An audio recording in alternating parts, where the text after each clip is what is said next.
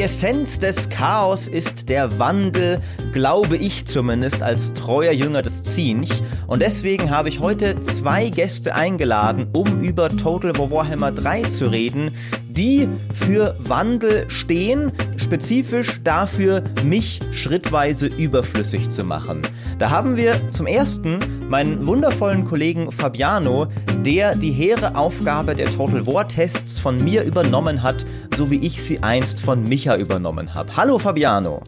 Äh, Maurice, sei mir gegrüßt. Und guck, Micha ist jetzt nicht mal mehr in diesem Podcast. Früher, es gab eine Zeit, da war Micha der GameStar-Mann für Total War. Jetzt ist er komplett ersetzt. Niemand braucht ihn mehr. Er ist quasi, er ist ja schon doppelt altes Eisen, weil ich habe ihn schon lange abgelöst und jetzt hast du mich abgelöst. Das ist äh, in der Tat so, aber ich hoffe nicht, dass Micha komplett überflüssig geworden ist. Naja, also er ist halt Head of Podcast, aber guck mal, wir podcasten gerade ohne ihn. Also irgendwann, also ist halt schon, sollte sich mal Gedanken machen darüber. Wir werden schauen, was wir tun können. Ja, richtig. Also ich reiß gerne alles an mich, was ich an mich reißen kann. Darum geht's ja auch ein bisschen bei Total War, deswegen mache ich das ja. Das ist eine sehr gute Einstellung. Und wo wir gerade bei an, an sich reißen sind, äh, mein zweiter Gast macht mich gerade auch überflüssig bei meinem eigenen Livestream-Format, dem Ränkespiel.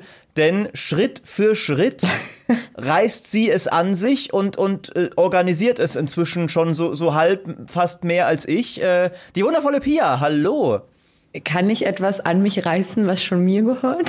Wow, jetzt geht's ab. Irre. Ich meine, dann, dann würden wir halt einfach in der, in der Vergangenheitsform davon reden, dass du es bereits an Sie hat gerissen an hast. mich gerissen hat. Ja, ah, ja. nee, warte mal, da fehlt ein Wort. Guten Morgen, ich bin nicht wach genug dafür. Das ist ungefähr das, genau. Und, und äh, mal mal schauen, wie lange es dauert, bis dieser Podcast auch dir gehört. Denn äh, wir haben dich gerade erst kürzlich zu Crusader Kings zu Gast gehabt und damals äh, haben wir versprochen, äh, wir laden dich bald wieder ein. Äh, du hast wahrscheinlich auch nicht gedacht, dass wir dir so bald schon wieder auf den Nerven gehen würden. die Woche drauf, ey. Aber, aber ich bin ein Mann meines Wortes. Wenn es nicht gerade im Ränkespiel ist, dann nicht. Aber normalerweise schon. Und äh, und ja, der, der Februar ist ja auch gerade so ein Monat, ne? Also äh, wir sind ja alle so am Rödeln, ihn irgendwie mehr oder weniger abzudecken auf den verschiedenen Kanälen, die wir alle betreuen. Ähm, bei dir ist das Twitch TV Shurioka, liebe Leute. Guckt da gern alle mal rein, wenn ihr wundervolle Strategiespiel-Streams wollt, denn äh, Pia ist eine der größten Strategiespiel-Streamerinnen äh, unserer Gaming-Szene und da gibt's Crusader Kings, da gibt's Total War, da gibt's Foundation, da gibt's ganz viele wundervolle Sachen, unter anderem gerade auch eine Koop Warhammer 3 Kampagne mit mir zusammen, denn Schamlose Schleichwerbung. Auch ich bin aktuell mehr auf Twitch, Twitch TV Maurice Weber. Am besten folgt ihr uns beiden, ähm, aber mich kennt ihr schon, deswegen vor allem der wundervollen Pia. Und äh, da noch ein Disclaimer, äh, den wir ähnlich wie bei Crusader Kings hier voranschicken müssen. Pia und ich waren auch beide in gesponserten Streams zu Warhammer 3. Das solltet ihr im Hinterkopf behalten. Bei diesem Stream jetzt macht damit mit dieser Info natürlich, was ihr wollt, äh, wie ihr das Gesagte beurteilt. Aber wem ihr 100% vertrauen könnt, ist Fabiano, denn der war nicht in einem dieser Streams. Deswegen ist er absolut glaubwürdig. Oder Fabiano, bist du das? Ja, aber das gilt ja auch bei allen Dingen. Also nicht nur jetzt bei Warhammer, sondern ich halte mich allgemein für die extrem vertrauenswürdige Person. Natürlich, natürlich. Das ist Ich- nicht so vertrauenswürdig, während, wenn du selbst dabei lachst, während du das sagst. Ne? Ich glaube, das musst du nochmal üben. Wollen wir das nochmal aufnehmen und ihr schneidet das andere raus? Nee, das hat er jetzt so gesagt. Das ist also, äh, äh, es ist ja nicht mein Job, äh, Fabianos Vertrauenswürdigkeit in die Welt zu tragen, wenn er das nicht selber hinkriegt. Na, das wirkt halt, das wirkt so tollpatschig und das weckt ja das Vertrauen. Die Leute denken sich dann, ah, jemand, der so, so einen Patzer macht bei seiner eigenen Ankündigung, der, der ist ja viel zu inkompetent, um nicht Ach so, vertrauensvoll zu du sein. meinst, du bist zu blöd, um die Leute zu verarschen. Das ist dein ja, Pitch. das ist auch meine Strategie bei Total Okay. Ich stelle mich sehr tappisch an, damit die Leute dann denken, okay, der ist ja keine Bedrohung. Ich kümmere mich erstmal hier um Kislev und dann kommt halt Korn an. ah, ja, die klassische Kornstrategie, ne? Unauffällig ja. wirken. Ich wollte gerade sagen, meine erste Assoziation mit Korn wäre auch gewesen. Ja, der ist nicht so gefährlich. Also, hm, bestimmt. Nicht, wenn ich ihn spiele. Dann fangen wir doch direkt mal mit dieser Frage an. Was ist denn euer Lieblings-Chaos-Gott? Pia. Slanish. Warum? They will not know the safe word. die, diese Sprüche in diesem Spiel, sie sind halt alle großartig. Äh, Warhammer-Spiele haben oft ein, also bessere, bessere Sprecher, als, als, als man von Strategiespielen je gewohnt ist. Das war schon ja. bei Dawn of War damals so. Ähm, absolut fantastisch. Und, und Warhammer 3 auch wieder. Nee, aber also tatsächlich, ich glaube, ich, hab, ich bleib da auch ein bisschen mir selbst treu. Ähm, ich bin zu Total War Warhammer gekommen mit dem zweiten Teil. Das heißt, den ersten habe ich selber nie gespielt. Ähm, der zweite hat mich voll abgeholt und ist tatsächlich auch 2020 einer, ich glaube sogar das meist gestreamte Spiel von mir auf Twitch gewesen. Ähm, und mein häufigster Startpunkt war tatsächlich Morati. Und damit ist es ein bisschen, ja, es ergibt ein bisschen Sinn, warum ich von Morati den Sprung zu Slanish mache, würde ich mal sagen. So als Muse des Chaos Gottes. Ähm, und das ist eine schöne Kombi. Ich mag das. Ja, jetzt gibt dir quasi ähm, Warhammer 3 endlich die Option, quasi all out zu gehen. So, du musstest bislang dich so ein bisschen rum, rumdrücken, um so, ja, wer ist denn am nächsten dran an Slanesh? Und jetzt einfach, jetzt hast du einfach den Gott selbst und, und kannst noch viel widerwärtiger und perverser werden als je zuvor im Grunde. Ist ja, ist der, der Pitch von Warhammer 3. Ja, wobei du, du spielst ja nicht wirklich die Götter. Du spielst ja eher einen der Hauptdämone der Götter ähm, und agierst quasi im Namen der Götter.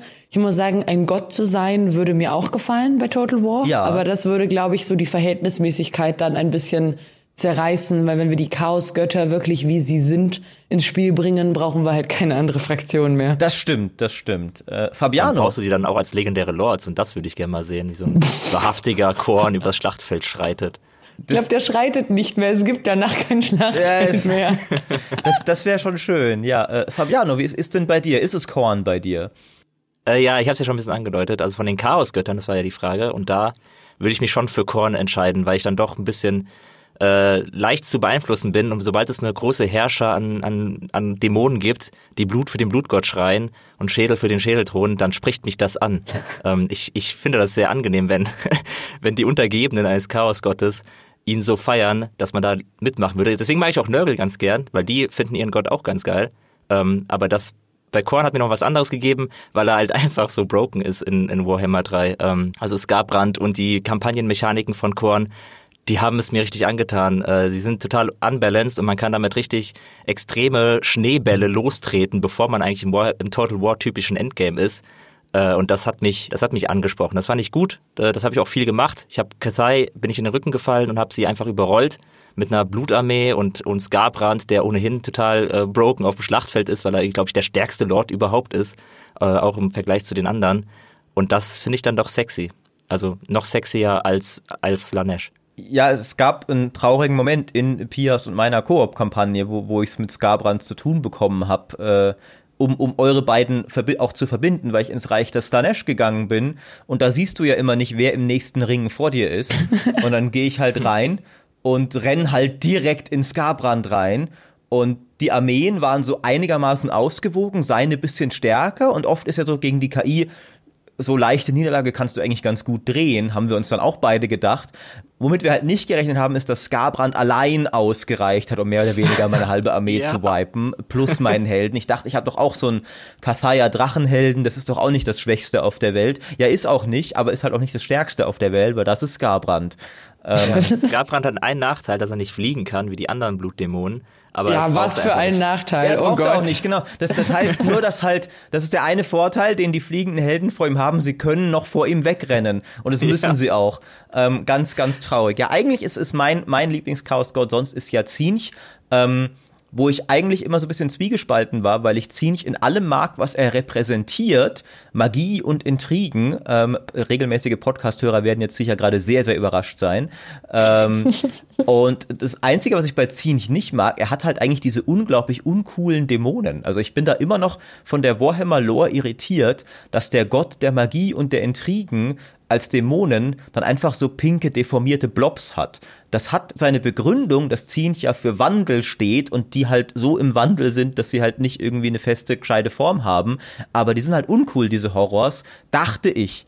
Bis man sie dann in Warhammer mal in Aktion sieht und merkt, okay, womit sich das repräsentiert, ist, dass einfach meine ganze Schlachtlinie Feuerbälle schmeißt und ich sehe sie ja nicht aus der Nähe in Warhammer. Ich zoome ja nie ran, um den einzelnen Horror zu gucken. Was ich einfach aus der Ferne sehe, ist dieses lächerliche Feuerwerk, das sie abbrennen, wo andere Völker Pfeile schießen. Also hat halt ziemlich Bogenschützen, die Feuerbälle schießen. Was lustigerweise auch das erste ist, was ich damals in Schlacht um Mittelerde gemoddet habe. Ich habe Ork-Bogenschützen Sarumans Feuerbälle schießen lassen. Ähm, und, und das ist jetzt, was Zieh dir gibt. Und das ist halt geil. Ähm, und allgemein können wir da mal, finde ich, auch anfangen direkt mit äh, denn wir wollen ja heute eben ein bisschen über Warhammer 3 äh, es bewerten, wie es uns gefällt, was seine Stärken, was seine Schwächen sind. Und ich finde, Stärke kann man wirklich eindeutig sagen, dass die Fraktionen einfach sehr, sehr cool geworden sind. Auf jeden Fall. Also ich habe jetzt noch nicht alles ausprobiert. Ähm, ich habe jetzt ein bisschen Kislev gespielt. Ähm, wir haben jetzt natürlich unseren Cathay Run und ähm, ich habe privat für mich ein bisschen ins Landisch reingeschaut. Und ich finde es halt super cool, dass die, ähm, die Arten des Kämpfens halt so unterschiedlich sind, aber trotzdem, also vielleicht lehne ich mich da jetzt zu weit aus dem Fenster, aber es fühlt sich vom Kämpfen her runder an als der zweite Teil. Also ich habe das Gefühl, die einzelnen Fraktionen sind gehen von vornherein jetzt mit den Datei Details halt an den Start, die man im zweiten Teil von den überarbeiteten Völkern kennt. Ähm, man, es sind ja zum Beispiel die Beastmen überarbeitet worden oder mit dem Waldelfen-DLC kam ja mehr Waldelfen-Content dazu und die ganze Städtemechanik wurde ein bisschen überarbeitet. Und ich habe das Gefühl, dass sie das jetzt schon von Anfang an so mitbringen. Und das war für mich sehr positiv, weil ich so ein bisschen Angst hatte, dass das vielleicht nicht passieren könnte. Und das war so die einzige Angst, die ich hatte und die wurde mir entrissen. Und jetzt bin ich einfach nur Feuer und Flamme. Ja, da würde ich auch 100% zustimmen, weil es war ja auch so ein bisschen bei Warhammer 1, wenn man sich das mal anguckt, wie es ganz am Anfang war, bevor die ganzen Reworks kamen, auch für die alten Völker, auch für die, für die Zwerge und die Orks, die haben ja auch zwischendurch Reworks bekommen, ähm, einfach weil Creative Assembly über die Jahre, seitdem das erste Warhammer Total War rauskam, äh, verstanden haben, wie sie ihre Völker wirklich anpassen müssen, damit die unterschiedlich sind und auf der Kampagnenkarte Spaß machen. Ich finde ja auch mittlerweile haben sie es sogar geschafft, durch diese unterschiedlichen Kampagnenmechaniken ein bisschen diese Schwäche auszugleichen, dass die Reichsverwaltung ja bei Warhammer nie der große, die große Stärke war, wie es vielleicht bei anderen Total War Teilen war, wie bei, Three Kingdoms zum Beispiel. Aber dafür hast du halt so viele coole, unterschiedliche Fraktionsmechaniken auf der Karte vor allem, ähm, teilweise jetzt auch mit eigenen Bildschirmen und so, was früher auch überhaupt nicht so Sache war. Jetzt hast du halt wirklich Nörgel, der da steht, oder halt als äh, Kugat Plagenvater mit seinem großen Pestkessel und du wirfst da wie bei Plague Ing deine, deine verschiedenen Symptome rein, um deine eigene Pest zusammenzubrauen. Das sieht halt super cool aus. Ja, oder die Pocken. Oder, oder, Entschuldigung. ähm, kannst alles zusammenbrauen, kannst Pocken zusammenbrauen, kannst Fieber zusammenbrauen und die dann einfach in die Welt entlassen und äh, das sind alles coole Mechaniken. Ähm, es hat ein bisschen dann ein Ballastproblem, kann, kann, kann durch mal entstehen. Wie gesagt, Skarbrand, ich finde es halt, ich find's halt fast absurd, äh, wie mächtig dem seine äh, Fähigkeiten auf der Kampagnenkarte sind. Aber ich finde es ich find's sehr, sehr cool. Ich liebe, das, ich liebe die Variation, die, die Vielfalt äh, auch bei den Schlachten. Du hast ja auch gerade gesagt, Maurice, dieses Magiefeuerwerk äh, von, von Zinch ist halt einfach super cool anzusehen.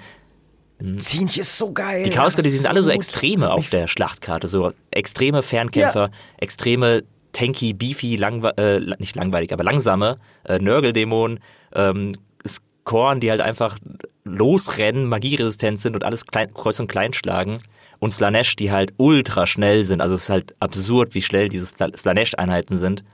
Ähm, das sind halt alles Extreme. Die anderen beiden Fraktionen, äh, Kislev und Kasai und die Oga, ähm, sind nochmal eine Sonderstellung.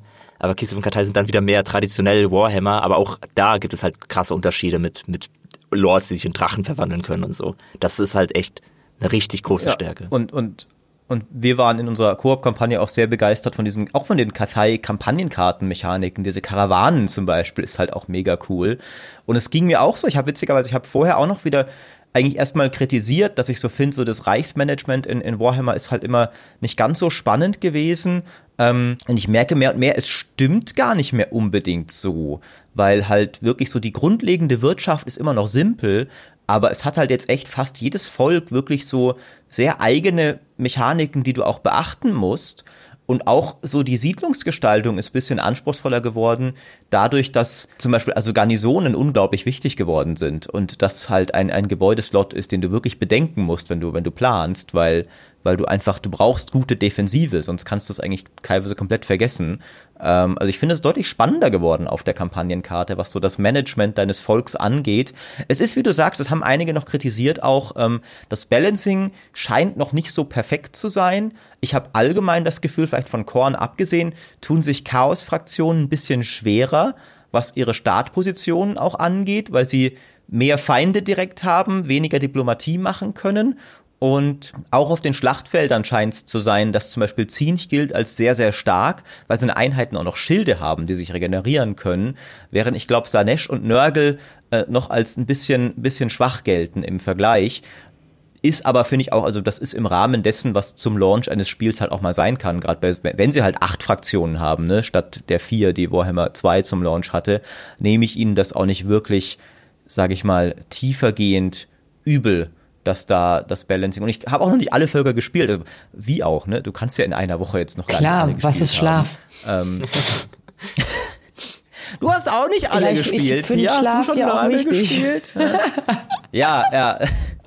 Das, verstehe. Ja, gut, das kann ich nachvollziehen. ähm, und es gibt ja auch noch andere Sachen, ne? Crusader Kings mm. und so. Es ist ein, ein, ein, ein absurder Monat gerade. Ich fühle mich, als wäre einfach Februar gerade Weihnachten, aber halt so den ganzen Monat. Februar ist mehr Weihnachten ja. als Weihnachten Stimmt, war dieses Jahr. Ähm, Absolut. Zumindest, also vor, vor, allem für Strategiespiele, aber eigentlich für alle, ne? Wer hat keine Strategiespiele gespielt, kriegt halt Horizon und Elden Ring gerade. Also ja und äh, Lost Ark. Das, das, das und Lost Ark, äh, stimmt, richtig. Äh, hast also, du es jetzt schon verdrängt, weil du so enttäuscht warst, dass du nicht reingekommen bist, oder warum hast du es gerade nicht aufgezählt? Ich habe, ich habe tatsächlich, ich habe es tatsächlich weitgehend zurückgestellt, weil ich mir denke, bevor ich jetzt dann noch einen Stream mache, wo ich drei Stunden in der Warteschlange Spiel bin. Spiel lieber Warhammer. Äh, Warhammer ist, ist ja da.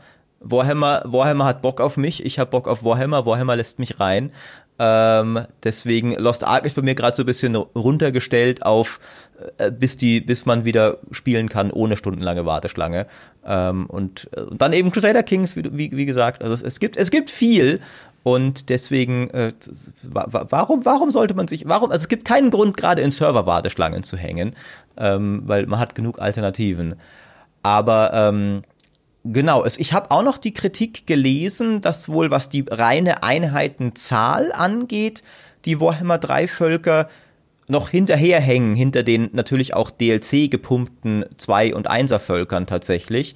Ähm, ich finde aber, du merkst es nur zum Teil, weil die, die da sind, sich dafür recht besonders anfühlen. Also zum Beispiel hat halt Zinch Sachen wie diese Flamer-Dämonen, die halt wirklich nochmal einfach Flammenwerfer sind, die sich sehr eigen anfühlen. Ähm, also ich finde, das Spiel fühlt sich schon was die Völker angeht und auch durch die Kampagnenkartenmechaniken sehr umfangreich. Ich finde, also ich, vielleicht bilde ich mir das auch nur ein, aber ich finde auch, dass die ähm, Menge an Magie, die dir zur Verfügung steht mit deinen Helden und mit deinen Kommandanten ziemlich heftig ist. Also ich habe mich jetzt ein bisschen bei Kislev und bei Cathay ein paar Helden quasi schon ein bisschen weiter hoch ähm, gelevelt gehabt und ich finde, die haben relativ coole Zaubersprüche auch, die sich auch sehr ja. krass voneinander, voneinander unterscheiden und die auch ähm, wirklich liebevoll umgesetzt wurden, so dass ich auch das Gefühl habe, okay, auch wenn es jetzt weniger Einheiten sind, dann fühlen sich zumindest, also diese Einheiten, die da sind, fühlen sich halt sehr vollständig an. Und ich muss sagen, dass ich bei Cathay vor allem, ja, aber bei beiden eigentlich ähm, einfach sehr viel so Begeisterung für Einheiten hatte, die ich dann entdeckt habe. Zum Beispiel eben dieser riesige Ballon, der als Artillerie da über die halbe Karte drüber schießt und gleichzeitig, wenn du über was drüber fliegst, kannst du noch Bomben runterfallen lassen. Und das sieht halt einfach mega cool aus und das halt, finde ich, eine voll spannende neue Überlegung. Oder bei Kislev halt die Bärenreiter, wo du dich halt, ich glaube, standardmäßig bei Total War immer ein bisschen so drüber, also außer du spielst ähm, Britannia, dann ärgerst du dich ja immer so ein bisschen über die schlechten Pferdereiter. Zumindest ich mit ähm, Dunkelelfen, die ich bis jetzt gespielt habe, finde die Pferdereiter immer eher. Ne? Und dann hast du halt bei Kislev mhm. diese Bärenreiter, die einfach alles niederrennen und das ist einfach cool. Also es ist schon ziemlich nice gemacht und auch die Elementarbären finde ich ziemlich cool gemacht, wobei die Elementarbären mich ein bisschen enttäuscht haben, muss ich sagen, weil die sahen in der in dem Vorab-Trailer sahen die so krass aus. Und vielleicht habe ich auch einfach den falsch eingesetzt, aber bei mir ist der einfach umgefallen wie so ein Schneemann.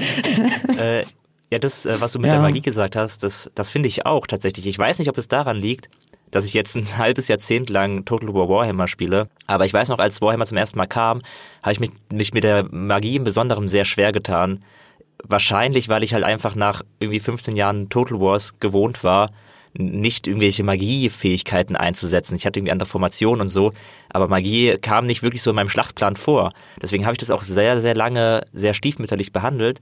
Jetzt bei Warhammer 3 aber setze ich sehr stark auf Magie und ich weiß nicht, ob es daran liegt, dass sie halt einfach das Magiesystem über die Jahre ein bisschen optimiert haben, dass man sehr viel leichter jetzt äh, überhaupt sehen kann, was so ein Zauberspruch macht. So ich mache irgendwie Rechtsklick drauf und dann sehe ich direkt, was der eigentlich machen soll.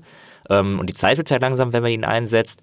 Das ist bei mir auch so bei Warhammer 3. Vielleicht so ein klein, ganz netter kleiner Nebeneffekt, der mir letztens erst bewusst wurde, dass ich Magie sehr viel effizienter einsetze und mit sehr viel Freude auch an der Sache ähm, und wirklich auch Bock darauf habe, Zauberer in meine Schlachtreihen hineinzufügen, äh, weil ich gerne diese Zauber einsetzen würde. Ich habe aber auch den Eindruck, dass sie da schon auch sich bisschen mehr Mühe gegeben haben. Also ich weiß noch bei den alten Warhammer-Teilen, fand ich Magie teilweise ein bisschen enttäuschend, weil sehr viel halt, und es ist immer noch zum Teil so, aber ein bisschen weniger, sehr viel einfach verschiedenste Buffs waren, die du auf dem Feld auch irgendwie gar nicht eindrucksvoll siehst und immer so, und du liest dich so durch die Listen, okay, der gibt plus 24% Waffenstärke und Rüstung und der gibt plus 24% Angriffsstärke und Geschwindigkeit und der gibt Minusrüstung und sowas. Und jetzt gibt's halt Sachen, die viel sichtbarer sind, wie zum Beispiel äh, Geschosse von dieser Einheit prallen auf sie zurück ja. So, wie geil ist das denn bitte? Das ist super. Oder diese Feuerwand ja, die von Café, ne? Das sieht einfach ja. so gut aus. ja, ich muss auch sagen, ich hatte beim zweiten Teil auch ganz oft das Gefühl, ähm, vielleicht liegt das auch einfach daran, dass ich blind bin und jetzt werden, werden mich die Hörer hier ähm, verächtlich auslachen. Ähm, aber ich hatte tatsächlich das Gefühl, dass ich mir auch nie sicher war, habe ich gerade einen Buff oder einen Malus gezaubert, weil die Animationen so ähnlich waren. Und gerade bei den Dunkelelfen, wenn eh alles schon eher dunkel gehalten ist und die Zauber auch dunkel gehalten sind. Also ich saß halt regelmäßig in meinen Kämpfen da, habe ich mich gerade verklickt? Habe ich gerade meine eigenen Einheiten negiert? ist das gerade ein Buff? Ich bin mir nicht sicher. Und ich finde, dass die Animationen viel besser geworden sind, was das angeht. Und auch eben das, was du vorhin gesagt hast, dass eben der Dämon von, von Korns, ich glaube Scarbrand, Brand genau. heißt er oder so, ne? Ähm, dass der halt alleine so stark ist auf jeden Fall, aber dieses Gefühl hatte ich jetzt auch mit anderen Helden. Also ich fand das ziemlich cool, dass ich auch bei Kislev mit der Eiskönigin und einer Eisjungfer gemeinsam ähm, gefühlt eine ganze Armee rausgenommen habe, beide auf ihren Bären, ähm, weil du halt einfach ganz gut kiten kannst, wenn du dich dann da so drum bemühst und wenn du, wenn dir die Winde der Magie gewogen sind und du hast da zwei fette Zauberinnen, dann ist das schon ziemlich, also es macht schon sehr viel Spaß. Das ist schon cool gemacht. Finde ich auch. Ähm es ist auch da, Balancing ist so ein bisschen noch durchwachsen, ist mein Eindruck, aber ich habe mit dem Dämonenprinzen angefangen, wo eigentlich die ganze Fantasie ist, so cool deinen Helden zusammenzubasteln. Und ich habe dann äh, erstmal so im, äh, gemerkt, irgendwie, irgendwie fühlt der sich nie wirklich geil an, egal wie ich ihn baue. Und dann habe ich schon an mir gezweifelt. Ja, bestimmt bist du einfach ein Loser, Maurice, du baust ihn nicht richtig. Aber zum Glück ist man ja dann, wenn man streamt, hat man immer einen Chat, der einem manchmal sinnvolle Sachen sagt, nicht immer. Aber in dem Fall habe ich dann wohl gehört, es ist ein allgemeiner Kritikpunkt, dass ausgerechnet dieser Held, wo es ja eigentlich besonders wichtig wäre, vielleicht, dass er sich cool anfühlt, weil er so das ganze Ding ist, so dieser Heldenbaukasten, dass der wohl allgemein als eher schwach gilt, egal wie du ihn baust. Ähm, das fand ich etwas schade. Auch das sind aber natürlich Details. Ähm, ich würde vielleicht mal zum, glaube ich, so ein bisschen umstrittensten Thema als nächstes kommen, ähm, nämlich die neue Kampagnenmechanik und was ihr davon haltet. Denn es ist ja nach dem Vortex der zweite Anlauf, eine zielbasiertere, bisschen auch storybasiertere Kampagne für Warhammer zu machen. Warhammer ist ja traditionell sehr sandkastenorientiert ähm, äh, nicht nee, Total War allgemein, nicht nur Warhammer. Und bei Warhammer probieren sie mehr und mehr so diesen Kampagnen ein, ein, eine eigene Mechanik zu geben. Beim Vortex ist das überhaupt nicht geglückt, fand ich. Also ich fand, der Vortex war eine richtig lahme Mechanik ähm, und wurde auch dann kaum noch gespielt, sobald es Mortal Empires gab, die größere Sandkastenkarte. Und ich glaube, das liegt nicht nur daran, dass Mortal Empires einfach größer ist und mehr Völker hat, sondern wirklich, dass du einfach lieber im Sandkasten eroberst. Trotzdem haben sie es jetzt wieder mit so einer Mechanik versucht ähm, und diesmal musst du in die Chaosreiche eindringen, um Dämonenseelen zu holen. Wie gefällt euch das soweit? Besser als der Vortex zumindest. ähm, also es ist, es ist auf jeden Fall so, dass äh, es in seinen An Fängen besser ist als die Malstrom-Kampagne. Also sie macht irgendwie mehr Spaß, wenn man auch mehr äh, Freiheiten hat. Also man kann ja viel viel ähm, leichter in diese Chaosreiche gelangen, weil halt überall diese Portale entstehen und du gar nicht so gezwungen bist, zu irgendwelchen Städten hinzugehen und die zu erobern und so weiter. Und da Rituale dann durchzuführen, die auch irgendwie langweilig sind, sondern äh, wirklich in die Chaosreiche reingehst. Und die Chaosreiche sind ja cool. Also ich, ich finde, die sehen cool aus. Ich finde, die haben coole, durchdachte, unterschiedliche Mechaniken. Manche davon sind nerviger als andere. Ich habe auch schon äh, Leute gehört, die so sich darüber ausgelassen haben, welches Chaosreich jetzt das Beste ist und welches das Schlimmste. Und oft wird gesagt, dass Zinch das schlimmste Reich ist, ähm, einfach weil es sehr, sehr, sehr nervig ist. Aber ich finde es gar nicht mal so ein Punkt, wo ich sage, das ist ein Kritikpunkt an dem Reich des Zinch, dass es nervig ist. Ähm, weil die Chaosreiche dürfen ruhig nervig sein. Das sind fucking Chaosreiche. Es, es passt ja zu ja. Zinch, er ist ja ein nerviger Sack. Genau. Ähm, und das ist halt ein Punkt, der eigentlich cool ist, dass diese Chaosreiche so abwechslungsreich und, und unterhaltsam auch sind, wirklich beim ersten Mal aber. So, beim ersten Mal sind sie cool und unterhaltsam abwechslungsreich. Aber du, pla du planst ja Total War nicht nur einmal zu spielen, vor allem wenn es so viele coole Fraktionen gibt. Du willst es auch mehrmals spielen. Und momentan ist halt die Situation, du spielst die Kampagne einmal durch oder du brichst ab, weil du äh, frustriert bist, weil das kann auch passieren bei der neuen Kampagnenmechanik, dass halt einfach andere Fraktionen schneller sind als du und dann permanent hinterher rennst, äh, diesen Seelen und, und dann vor Belakos Schmiede gegen die Armeen kämpfst und dann denkst du irgendwann noch, boah, ich will jetzt einfach, lass mich, lass mich einfach die Welt erobern, was auch nicht gut geht, weil dauernd äh, Portale spawnen. Aber wenn du es dann irgendwann mal geschafft hast, dann willst du ja nochmal spielen. Und spätestens dann kommst du an den Punkt, wo du denkst, oh, ich hab, eigentlich habe ich keinen Bock, jetzt nochmal Nörgels Reich durchzuhüpfen, weil es ist zwar cool, aber es ist auch nicht, es ist halt auch trotzdem jedes Mal dasselbe. Und mhm. das schadet der Kampagne. Also das, das ist äh, mein größtes Problem damit, dass es halt grundsätzlich besser ist als der Malstrom, weil es schon beim ersten Mal auf jeden Fall mehr Spaß macht und ein coolerer Hintergrund da ist mit mehr coolen Mechaniken, aber mich ein bisschen davon abhält, langfristig ähm, bedingungslos Spaß mit diesem Spiel zu haben, also mit der Kampagne vor allem. Boah, ich bin, glaube ich, noch nicht, also ich habe mich noch nicht erholt von letzter Woche. Das ist, ähm, Oh ja, ein, eine schöne Geschichte. Ähm, du kannst sie gerne erzählen. erzählen. Ich, ich weine innerlich. Ich weine. Ja, also ja, ihr habt ja schon gehört, dass, dass Pia dem, dem Slanesh sehr zugetan ist und, und in sein Reich gereist ist.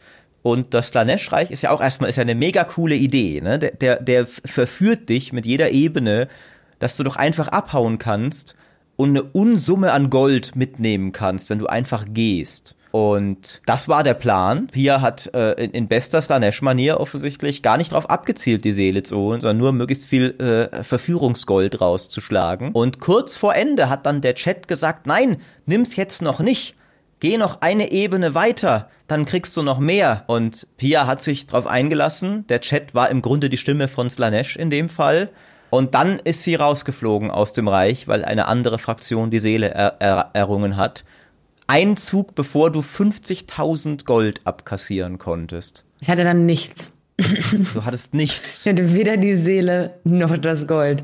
Das war schon, also das war schon ziemlich hart, weil ich hatte davor, habe ich echt gedacht, ich outsmarte das jetzt ähm, und gehe da rein, hol mir Geld, baue mir mega die Armee und gehe dann damit quasi in die anderen Reiche, wo man mehr kämpfen muss und wo man, ähm, wo es vielleicht einfach eine größere Herausforderung wird und gehe dann zurück zu Slanish, weil da musst du ja nur nur unter Anführungszeichen der Gier entkommen.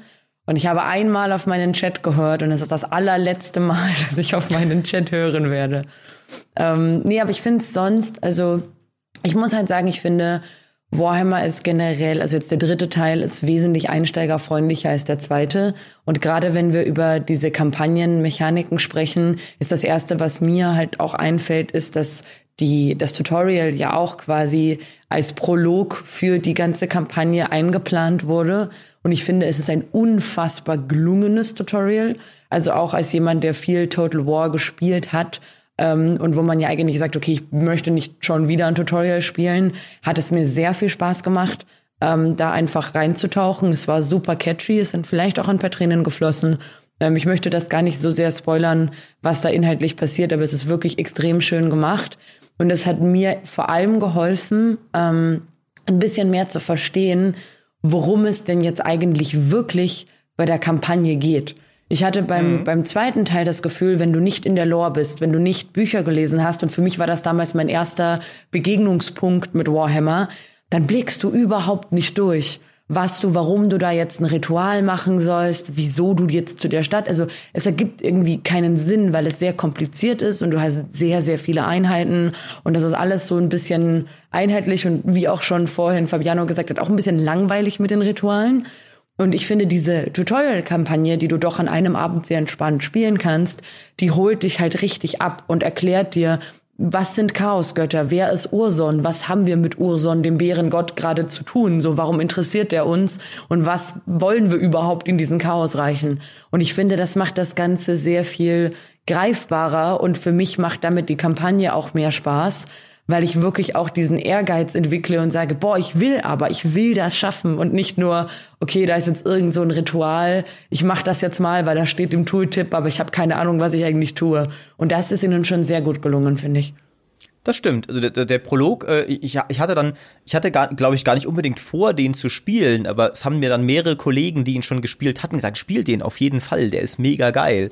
Ähm, und das ist ja auch eine Leistung, dass du dein Tutorial so hinkriegst, dass selbst Veteranen es einfach spielen, weil sie Bock drauf haben und dann immer noch Spaß dabei haben. Ähm, und ich mochte auch tatsächlich sehr, wie das, weil, weil der Vortex ist, wie du sagst, also selbst wenn man sich mit Warhammer auskennt, ist halt irgendwie so recht abstrakt und, und so, ja, bist jetzt nicht wirklich emotional investiert darin, dass, dass du den, den Vortex kontrollierst oder nicht. Und das hat, äh, also Warhammer 3 finde ich deutlich besser geschafft dass dieses ganze Ringen mit den Chaos Gods ist einfach mal cooler irgendwie auch. Ähm, du hast mit Bellacore auch einen greifbaren Antagonisten, ähm, während der Vortex ein bisschen so halt einfach so ein abstraktes Ding ist. Das hat deutlich besser funktioniert. Ich bin auch noch nicht sicher, wie sehr ich die Mechanik mag. Ähm, mit diesen Chaos-Portalen, weil ich bin jetzt noch ke durch keine Kampagne durch. Meine Dämonenprinz-Kampagne läuft aber drauf raus, dass ich mit den Seelen ziemlich hinterher bin. Und Fabiano hat mich schon gewarnt, dass das dann richtig nerviger Grind wird, wenn die KI-Fraktionen anfangen, alle 15 Runden den Sieg anzustreben und du sie aufhalten musst, während du eigentlich selber noch Seelen sammelst. Da freue ich mich gerade gar nicht drauf. Ähm, und ich fand auch, dass es tatsächlich Also ich einerseits finde ich, ist da kann man schon dieses Argument machen, dass es natürlich ganz cool ist, wenn so eine Kampagne dir bisschen Ziele gibt und und da auch bisschen was passiert und du die nicht einfach ignorieren kannst. Ich hatte aber den Eindruck, selbst auf schwer ähm, und aber in dem Fall auch natürlich, ich habe es noch nicht oft durchgespielt. Ich bin sicher, da ist noch viel zu optimieren, aber es macht schon ein bisschen arg viel Stress, wie schnell die KI diese Seelen sammelt, während sie die, also ich habe als Dämonenprinz gespielt, wo ich schon auf Reddit auch Memes gesehen habe, dass die, also wie, wie hart du dich da verteidigen musst am Anfang, weil sie halt der, aus der ganzen Welt angeschippert kommen, um deine Küstenstädte zu plündern. Ähm, also bis du halt komfortabel eine zweite Armee hast, die dein Land verteidigen kann, gegen haufenweise ja auch cheatende KIs und gleichzeitig mit deiner Hauptarmee ins Chaosreich gehen kannst, das dauert halt ein Weilchen. Ähm, und es wird dir aber direkt der Stress gemacht, du musst aber schnell, weil die KI wird pro Durchlauf eine Seele sammeln. Ähm, und für mich selber, ich fand das schwer zu machen, ähm, aber auch da wieder ähm, vielleicht auch anders, sobald ich dann mal ein paar Kampagnen hinter mir habe. Aber ich fand schon, dass es ein bisschen übertrieben war, was den Stress angeht, vor allem, weil ich eigentlich keinen Stress in meinen Rundenstrategiespielen mag. Ähm, also ich, ich spiele ein bisschen gern mehr für mich ähm, ich fand umgekehrt aber, was cool war, war so ein bisschen diese Erfahrung, was ja dein Reiz an Strategiespielen auch ausmacht, so ein bisschen es hat ja auch was für sich zu sagen, du kannst das halt nicht spielen, wie du Total War immer gespielt hast. Einfach in Ruhe die Karte anmalen. Du musst auch ein bisschen lernen, wie du anders spielst. Und zum Beispiel einfach der Moment, wo du merkst, okay, in diesem Spiel sind die Garnisonsgebäude extrem wichtig und plötzlich wird deine Kampagne halb so stressig, weil du mal deine Städte gescheit verteidigst. So, ah, so diese Klickmachen-Momente sind ja in einem Strategiespiel auch sehr, sehr schön. Also ich, ich glaube, ich hätte jetzt in dem Cathay-Run, den wir hatten, wenn ich da gecheckt hätte, also ich war da, ich habe da einfach länger gebraucht in dem Slanish-Reich, ähm, weil ich halt das erste Mal dort war und erst verstehen musste, wie ich da jetzt laufen muss und eben auch, dass ich da rausgeschmissen werde, wenn vor mir eine Armee unten ankommt und so weiter. Ähm, ich glaube, mir wäre es da gelungen, auf jeden Fall direkt was rauszuholen. Ähm, man darf aber auch nicht vergessen, ich hatte wirklich einen unfassbar guten Start und war zu dem Zeitpunkt vom mhm. Stärke-Level 1, ähm, was ja in der Norm halt nicht in, mit jedem Startpunkt so funktioniert. Ich hatte, ich würde einfach sagen, dass Cathay das ein bisschen auch mehr hergibt weil die halt auch einfach mit den Karawanen ja. ähm, so eine so eine starke Mechanik haben, dass du halt die ganze Zeit Geld bekommst und gleichzeitig habe ich diese Mauer, die ich halt verteidigen muss, ähm, wo ich halt die ganze Zeit XP sammeln kann und dann wieder Geld bekomme und meine Helden wieder stärker werden. Und ich hatte halt zu dem Zeitpunkt drei Armeen. Aber es ist halt trotzdem schon etwas, wo ich sage, okay, es ist spannend, weil ich habe jetzt diese Wand, die ich verteidigen muss, wo die ganze Zeit was gegen mich klatscht. Dann habe ich auf der einen Seite ähm, von Zengs ähm, beziehungsweise von, ich glaube nicht von ihm direkt, aber eine quasi andere Fraktion, die auch ähm, die Senf-Dämonen hat, die halt die ganze Zeit zu mir reingelaufen sind. Dann habe ich gleichzeitig die Völker aus Cathay, die halt mich nicht als Königin beziehungsweise nicht als Herrscherin anerkennen wollen und halt mit einbrechen, also quasi und mich gleichzeitig angreifen. Und gleichzeitig habe ich diese Fraktionen, also halt diese, diese Seen, die ich sammeln muss. Und ich hatte halt drei Armeen und muss sagen, ich hatte, ich war echt gut beschäftigt. Also ich war wirklich, wirklich gut beschäftigt. Und ich glaube, ich hatte da auch einfach, also vielleicht ein bisschen Glück, wie ich dort reingekommen bin, weil vor mir war halt eine Nörgelarmee und die habe ich mir angeguckt, die hätte ich besiegen können. Ähm, wenn ich halt mit Korn dort lande, so wie du, mit Skarbrand, dann ist halt RIP. Äh, genau, da war, da war nichts zu machen. Ähm, und ich glaube auch, wir hatten es ja schon ein bisschen angesprochen, es gibt wirklich teilweise, würde ich sogar sagen, zu drastische Unterschiede in den Startpunkten. Also, ich meine, es mag auch daran liegen, dass wir im Koop waren natürlich und damit noch uns jeweils der Rücken gedeckt wurde. Aber Kathai fühlte sich schon deutlich einfacher an zum Start mhm. als der Dämonenprinz, der eigentlich als Start, also der Dämonenprinz und Katharin sind ja die zwei Völker, die als Einsteigerfraktionen markiert sind im Hauptmenü. Ich finde Kathai auch leichter als Kislev. also, Kislev stresst mich noch mehr, weil du halt nämlich nicht nur diese, du, also eine Wand zu verteidigen ist ja relativ simpel. Da lauft die ganze Zeit was dagegen, du baust das aus und dadurch, dass die Garnisonen mittlerweile viel stärker sind, was großartig ist, farmst du halt damit hoch und das ist cool. Aber bei Kislev hast du ja diese diese also Funktion, dass du halt irgendwie deine, wie heißt das, deine deine Wohlgesonnenen da sammeln musst. Mhm ähm, damit du halt diverse Boni hast. Und die KI sammelt das in einem Tempo, dass du die ersten, also ich schaffe die ersten drei Slots, schaffe ich nicht. Der vierte ist der erste, den ich dann hole, vielleicht der dritte, so. Aber da war ich noch nicht im Dämonenreich. Ja. Und dann kommen halt die ganze Zeit die Norska und die sind so stark. Like, holy shit. Bei Katai sind auch die, ist das Konföderieren der umliegenden anderen kleineren Karteivölker etwas einfacher. Die, du hast zwar gesagt, sie äh, dulden dich nicht als Herrscherin, als, als Drachenherrscherin, äh, aber schon bis etwas mehr, als es viele Kislev-Völker bei Katharin tun. True. Weil dann denken die, okay, jetzt gehe ich lieber rüber zu den komischen Kostaltin-Patriarchen da. Und ich denke mir so, what the hell, was wollt ihr bei dem? Aber gut, das machen sie halt und deswegen ist das Konföderieren mit Kislev auch etwas anspruchsvoller als bei Kathai. Das stimmt. Und, und ich ähm, kann es nicht verstehen. Du hast so eine mächtige, wundervolle, coole Königin, die auf einem ja. Bären reitet und dann hast du diesen nicht sehr gewaschen, unrasierten Mann, der da durch die Gegend stapft und rumschreit und denkt mir so, wer würde zu dem, ja gut, Viele, er aber. sieht halt aus wie Rasputin, so. Rasputin auf einem Kriegsbären. Was jetzt gar nicht mal so schlecht klingt, aber Kostaltin ist die, also ich hasse diesen Typen. Einfach. Ja, er ist, er ist schlimm. Er war ja auch mein, also witzigerweise vereint uns das, weil ich habe ja auf der anderen Seite gestartet, aber als Dämonenprinz ist er ja auch dein Erzfeind, weil er der Erste ist, der rüberkommt. Und ja. Und ich hatte dann irgendwann das Problem, und auch da wieder, man lernt halt natürlich schon, das ist auch cool. In meiner ersten Dämonenprinz-Kampagne, die habe ich komplett in den Sand gesetzt. Da hat nämlich irgendwann, ich war halt immer gegen Kostaltin, und irgendwann konföderiert der sich mit Katharin. Also Katharin ist dann die Anführerin. Aber dann hast du dieses riesige vereinte Kislev gegen dich, was halt ständig vier Doomstacks zu dir rüberschickt. Du hast gerade mal deine zwei Norska-Regionen erobert. Also ich war da auch langsam, aber und, und dann stehen da halt irgendwie Katharin mit einer vollen Armee, Kostal mit einer vierten Armee und, und noch ein Typ, der aus irgendeinem Grund fünf Elementar Bären in seiner Armee drin hat, während ich gerade zwei Siedlungen habe. Wie? Ähm, aber dann mein zweiter Anlauf, wo ich dann äh, habe ich okay, zwei Sachen. Erstens Garnisonen bauen, zweitens Kostaltin früh rausnehmen. Schon läuft's deutlich besser, aber die Sache ist, während ich halt damit beschäftigt bin, sammelt Katharin halt schon Seelen. Und äh, die ist jetzt bei drei, während ich die erste hab.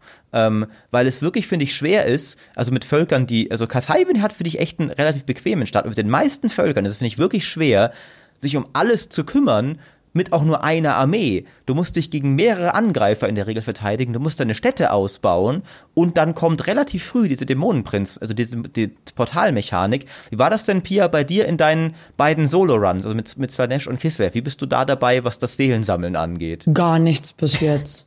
Also Slanisch allgemein, da habe ich nur einen Abend gespielt. Und da waren wir ein bisschen langsamer, weil ich halt mit Leuten gespielt habe, die auch ähm, noch nicht so viel Erfahrung in dem Spiel haben. Und Kislev im Solo-Run, keine Chance. Also mhm. ich werde ja die ganze Zeit von den Norska bedrängt, ähm, irgendwie von zwei Norska-Fraktionen, die halt schon echt, also ich, ich kann es mir einfach, ich bräuchte eine zweite Armee genau. und die kann ich mir im Unterhalt nicht leisten. Auch wenn ich die ganze Zeit gegen die Norska kämpfe, kann ich mir die einfach nicht leisten. Und weil auch, du bist ja nicht einfach nur eine Runde weg, sondern du musst genau. ja mehrere Runden wirklich zwei Armeen erhalten und diese Armee ist ja nur ein reiner Verlust, weil die verdient ja auch nicht wirklich jetzt Geld da drinnen, so, also bedingt, sag ich mal. Ähm, ich kann jetzt nur eben darüber reden, wie es halt mit Slanish ist. Und ich kann es mir einfach nicht leisten. So, es, es scheitert nicht, dass ich nicht will, aber wie? So. Genau. Und auch wenn ich die Gebäude ausbaue und alles, ich hatte ja halb Kislev schon eingenommen, die werfen halt trotzdem nicht genug Geld ab. Und um dann aber die Norska, also wenn du dann mit den Norska versuchst, versuchst Geld zu verdienen, weil du halt die ganze Zeit gegen die kämpfst, dann ist der Verschleiß gegen die Armee halt zu krass, wenn dann die Dämonen kommen. Also ich brauche eigentlich zwei Armeen in Kislev und nicht eine in Kislev und eine woanders. Richtig, also das, das ging mir genau, das genau so ging es mir auch. Und ich bin sicher, man, man kann das wahrscheinlich auch noch besser spielen. Also, wenn jetzt irgendwie ein Legend of Total War oder sowas uns zuhören würde, oder auch ein Günther vielleicht oder sowas, würde ich sagen, ey, der macht einfach alles falsch, ne? Der, der kennt das Spiel noch nicht, stimmt auch. Aber ich finde, das ist halt trotzdem durchaus auch ein Problem, wenn du halt bei deinen ersten Runs und vielleicht natürlich, wir, wir haben halt auch gedacht, so, ah, wir sind ja schon erfahrene Total War Spieler, wir fangen mindestens auf schwer an, so wie ich dich kenne, vielleicht sogar auf legendär direkt, weil du ja gerne den Kopf gegen die Wand rammst, was Schwierigkeitsgrade angeht, habe ich mir sagen lassen. ähm, wo man das vielleicht nicht machen sollte. Nee, es war sehr schwer, nicht legendär. Okay, immerhin. ähm, bei mir war es war es schwer, ähm, aber trotzdem fand ich, dass, dass das also es ist auch, finde ich, ein Designproblem irgendwo. Und ich glaube, es ist, es ist ja gar nicht so schwer zu lösen. Also wenn die Portale bisschen später kämen oder mhm. bisschen, bisschen unregelt, also bisschen größere Abstände dazwischen oder die KI halt, also, weil ich, ich verstehe ja, dass in so einem Spiel muss die KI cheaten, weil sonst funktioniert es einfach nicht. Sie kann nicht so schlau spielen wie ein Spieler. Jedes Strategiespiel in dieser Art macht das so, Ziff auch und so. Aber es wirkt schon ein bisschen arg aufdringlich, wie offensichtlich, finde ich, es so. Denkst du, wie kann denn Katharin jetzt schon zwei Seelen haben und mit vier Doomsday Sex in meinem Land sein. So denkst du, das, das, das ist doch irgendwo, also ist doch Bullshit, denkt man sich, finde ich auch. Die See es ist wirklich die Geschwindigkeit, in der die Seen gesammelt werden. Das ist das, was den Stress ausmacht. Also ich liebe das ja, dass ich diese großen Stacks bei mir in, in, den, in den Gebieten habe. Ich spiele es ja auch absichtlich auf dem Schwierigkeitsgrad, mhm. weil ich das ja cool finde dass ich dann halt wirklich managen muss und überlegen muss, okay, ähm, dann mache ich mir zwei kleine Armeen und stelle die in den Hinterhalt und gucke, dass ich die KI dazu bringe, dass sie in meine andere Armee reinrennt und so weiter. Oder stelle mich auf Marsch wohin, weil ich weiß, okay, damit trigger ich sie, dass sie mich angreift und habe noch eine andere Armee daneben. So, ähm, also das, das finde ich ja ganz schön und ganz lustig. Aber du kommst halt einfach mit den Seelen nicht mit weil das nicht machbar ist. Das ist in dem Tempo meines Erachtens nach einfach nicht umsetzbar. Ähm, vor allem, weil dann eben auch diese Seelen sich nicht zwangsläufig auf alle anderen Fraktionen verteilen, sondern du hast dann eine KI-Fraktion, die dann plötzlich drei Seelen hat. Und das macht es dann halt noch ein bisschen problematischer, weil du dann die ganze Zeit gegen diese Fraktion vorgehen musst, auch wenn sie am anderen Ende der Karte ist. Ist schwierig.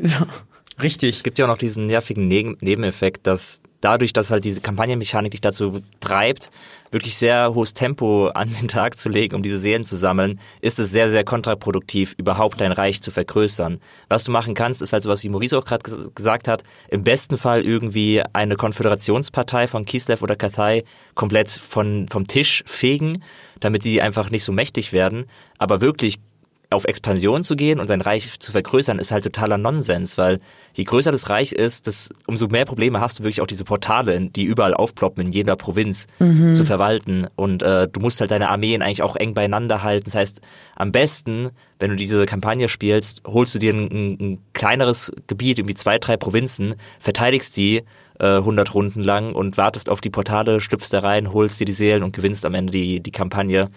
Und ähm, das finde ich als Konstrukt ganz cool, äh, zu sagen so, ich will jetzt mal auf diese Weise Total War spielen, aber mich nervt halt, dass es nicht diese Alternative gibt. Das, wieso, wieso kann ich nicht halt auch einfach eine normale Total War Kampagne spielen? Warum muss ich auf Mortal Empires dafür warten, wo ich ja mega Bock drauf habe, dass es noch kommen wird?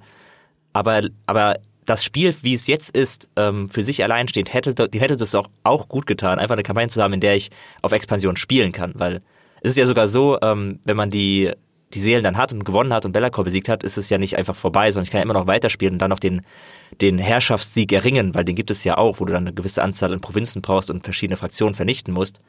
Ähm, theoretisch kannst du diesen Sieg sogar erringen, bevor du die Seelen hast. Äh, das ist aber meiner Meinung nach nicht wirklich realistisch. Und das nervt mich halt so ungemein.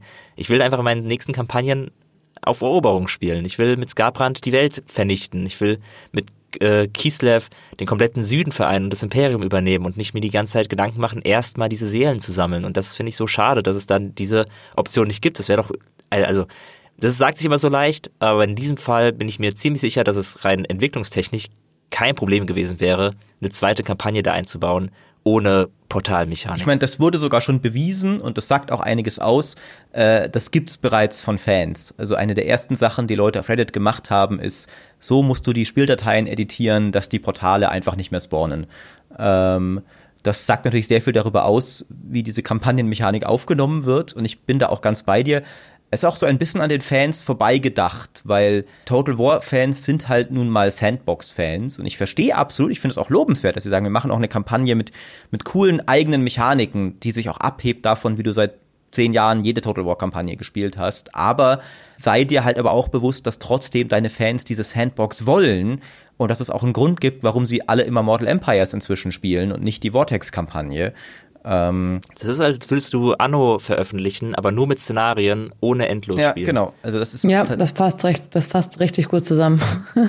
das ist halt auch finde ich auch sehr schade, ähm, weil ich bin auch so ich ich sehe mich auch nicht unbedingt, ich habe gerade noch einfach nur durch Bock, diese Völker auszuprobieren und so, aber ich, äh, ich sehe mich jetzt auch nicht unbedingt, weil ich will auf jeden Fall auch noch, ich habe jetzt eben den Dämonenprinz-Run und mache mit Pia den Kathai-Run. Ich will mindestens noch Zinch spielen, aber ich sehe mich auch nicht unbedingt nochmal mit Zinch den, also ein drittes Mal diese Kampagne so machen.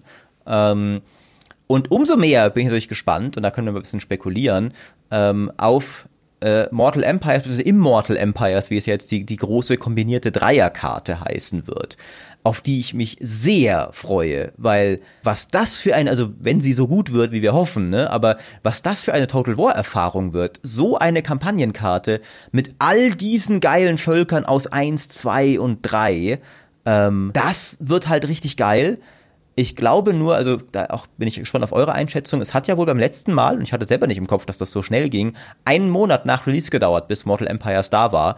Ähm, ich kann mir irgendwie nicht vorstellen, dass sie das jetzt wieder schaffen, weil es muss Aber ja. Müssen sie? Hm? Also, sie müssen doch, also ich, ich kann so lange nicht warten auf das Ding. Also mal im Ernst. Ich bin jetzt schon an dem Punkt, wo ich mir denke, okay, ich muss aufhören, Warhammer 3 zu spielen, weil ich mir Fraktionen nicht versauern möchte mit dieser Kampagnenmechanik, wie sie jetzt da ist. Ich will die, ich will die im, im Immortals, Mortal Empires spielen. Und mhm. da warte ich bitte nicht ein halbes Jahr drauf. Also, der, der Fairness halber bist du aber auch natürlich Tester, Fabiano. Du hast es schon vorher gespielt. Das normale Volk, sage ich mal, spielt es auch erst seit ein paar Tagen. Ähm, trotzdem, die haben es ja auch schon satt, ne, lustigerweise. Also, äh, die haben ja auch schon gemoddet, dass die Portale rausgehen. Ähm, deswegen würde ich dir zustimmen, das Spiel braucht relativ bald Mortal Empires. Oder zumindest, sie könnten es ja überbrücken mit, wir bieten eine Option an, die jetzige Kampagnenmap mit Eroberungssieg ohne Portale zu spielen. Nein, das Spiel braucht Mortal Empires. das okay, Spiel braucht Mortal schon. Empires. Okay. Also ich habe wirklich einfach die Hoffnung, dass sie parallel schon angefangen haben, die Städte und so weiter zu bauen. Weil das ist halt so meine, ich, ich habe keine Ahnung vom Programmieren, aber ich denke, eine der größten Herausforderungen wird es halt sein, jetzt diese neuen Belagerungsschlachten und neuen Karten zu implementieren, damit die halt alle zusammenpassen, weil sonst wirst du wenn, also wenn sie das nicht überarbeiten ordentlich und sie, sie müssen die Städte ja mindestens überarbeiten, ja. ähm, dann wirst du halt die ganze Zeit erkennen, welches, welche Map aus dem zweiten und welche aus dem dritten ist. Und das wäre nicht gut, gelinde gesagt. Ähm, also ich hoffe einfach schon, dass sie da vorab damit angefangen haben und nicht erst nach Release starten mit dem Spiel, weil ich dann die Befürchtung habe, dass entweder potenzielle Bugfixes und Patches und äh, Balancing-Sachen nicht so schnell kommen, wie sie müssen. Oder eben die Kampagne ewig lang auf sich warten lassen wird. Ähm, aber irgendwo sind ja auch die Ressourcen, sag ich mal, ähm, erschöpft von einer Firma. Und ich hoffe einfach, dass sie das schon vorab vor, ein bisschen vorgearbeitet haben, ein bisschen vorbereitet haben. Ähm, Aber ich sehe das auch ähnlich. Also ich glaube, dass die Kampagne sehr viel Spaß macht, um sie halt einmal zu erleben und vielleicht noch ein zweites Mal. Also ich finde auch diesen Übergang zu sagen, okay, gerade weil es um Urson geht, dann spielst du einmal mit Kislev, um halt Urson zu retten und dann vielleicht einmal mit einer Fraktion, die ihn nicht retten möchte und dann hast du halt so beide Sachen erlebt, aber dann habe ich halt keinen dritten Grund mehr. Mhm.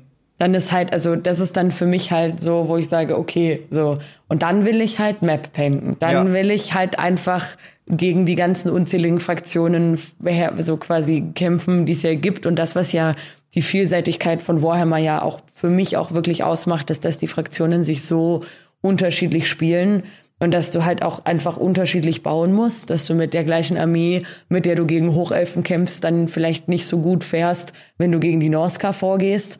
Ähm, einfach weil die unterschiedlich funktionieren und unterschiedlich gecountert werden und das dann quasi zu optimieren. Und das ist ja das, was dann wirklich Spaß macht. Und das geht jetzt gerade noch nicht so. Ja, das ist ein sehr guter Punkt noch, wie diese Kampagnenmechanik auch ein bisschen die eigentliche Vielfalt der Völker fast schon so ein bisschen neutralisiert, mhm. weil, weil du ja, auch was Fabiano meinte, du machst halt immer die gleichen Chaosreiche, ähm, wo dann halt natürlich immer der, der Gott auch drin ist. Ähm, und du kämpfst weitgehend eher gegen die Völker, die halt bei deinem Startpunkt sind, weil du gar nicht so weit expandierst. Ich merke das jetzt schon in meinem Dämonenprinz-Run, so mir wird's ein bisschen langweilig. Ich bin halt die ganze Zeit gegen Kislev und zwischendurch halt ab und an ein bisschen gegen, gegen die Chaosreiche halt, aber. Vergiss die Oger nicht, die deine, deine Karawanen. Geh weg, Pia. Geh, geh einfach. Was, was? 50.000 Gold, Pia, ne? Da opfer ich lieber eine Karawane. ähm, Oger sind eine gute Sache, sag ich immer wieder. Das, das, das verstehe ich immer noch nicht. Wie kannst du die Oger mögen, Fabiano? Du bist ein nee, kultivierter Mann. Mann. Und, und dann. Sie sind groß und sie treten einfach kleine Noblers Nein, weg, sind, wenn sie also, angestimmt ich habe jetzt, ich habe jetzt mit diesem, wie heißt der? Speckus, Speckus Goldzahn, genau, der mit Name. Speckus Goldzahn gespielt. Und ich dachte mir zuerst, mega cool der hat so ein cooles Gefährt und ich musste ein bisschen an die Grünhäute aus dem zweiten Teil denken und dachte mir, oh ja, das gibt einem so ein bisschen so, ähm, ja, einfach so, boah, wie heißt, wie heißt denn diese Mad Max Wipes? So, ah. dass du da dieses, dieses mega coole Gefährt hast und alle sind so ein bisschen verrückt und schreien und grölen und dann hast du eben diesen Speckus und denkst dir, geil, der hat zumindest so ein Gefährt. Und dann fährt er wie so eine, eine Oma auf einem Rollator. Der schleicht einfach die Karte entlang.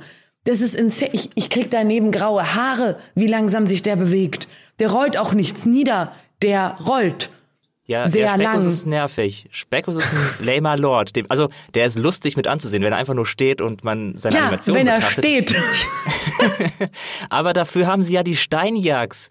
Das ist eine der geilsten Einheiten, die es in Warhammer 3 gibt. Das ist einfach ein riesiger, irgendeine Mischung aus, aus eben Jack und, und äh, Wildschwein mit riesigen Steinhörnern, die riesengroß sind mit unfassbar coolen Animationen, die, die, die längst die einmal in eine Einheit von irgendwelchen Kathai Bauernbogenschützen rein und du hast den Spaß deines Lebens, das garantiere ich. Ja, dir. aber du baust ja auch keine Kathai Bauernbogenschützen. Wieso? Ja, aber ich kämpfe ja gegen die. Ja, aber also ich muss ja nicht die Oger spielen um die Oga-Fraktionen zu bekommen. Und das ist vielleicht eine der geilsten Änderungen, äh, die ja, es stimmt. gibt, dass du jetzt einfach was bauen kannst bei Verbündeten, ähm, so, so einen Stützpunkt bei Verbündeten bauen kannst, um die Garnison zu unterstützen und dann aber im Gegenzug die Einheiten rekrutieren kannst aus dem Gebiet, was ich unfassbar cool ja, finde. Eine der besten Neuerungen. Das heißt, es ist mega cool. Also alleine jetzt bei dem Cathay Run, den ich halt mit Maurice habe, wo wir dann einfach gesagt haben, okay, ähm, ich baue halt mehr in die eine Richtung und er baut mehr in die andere Richtung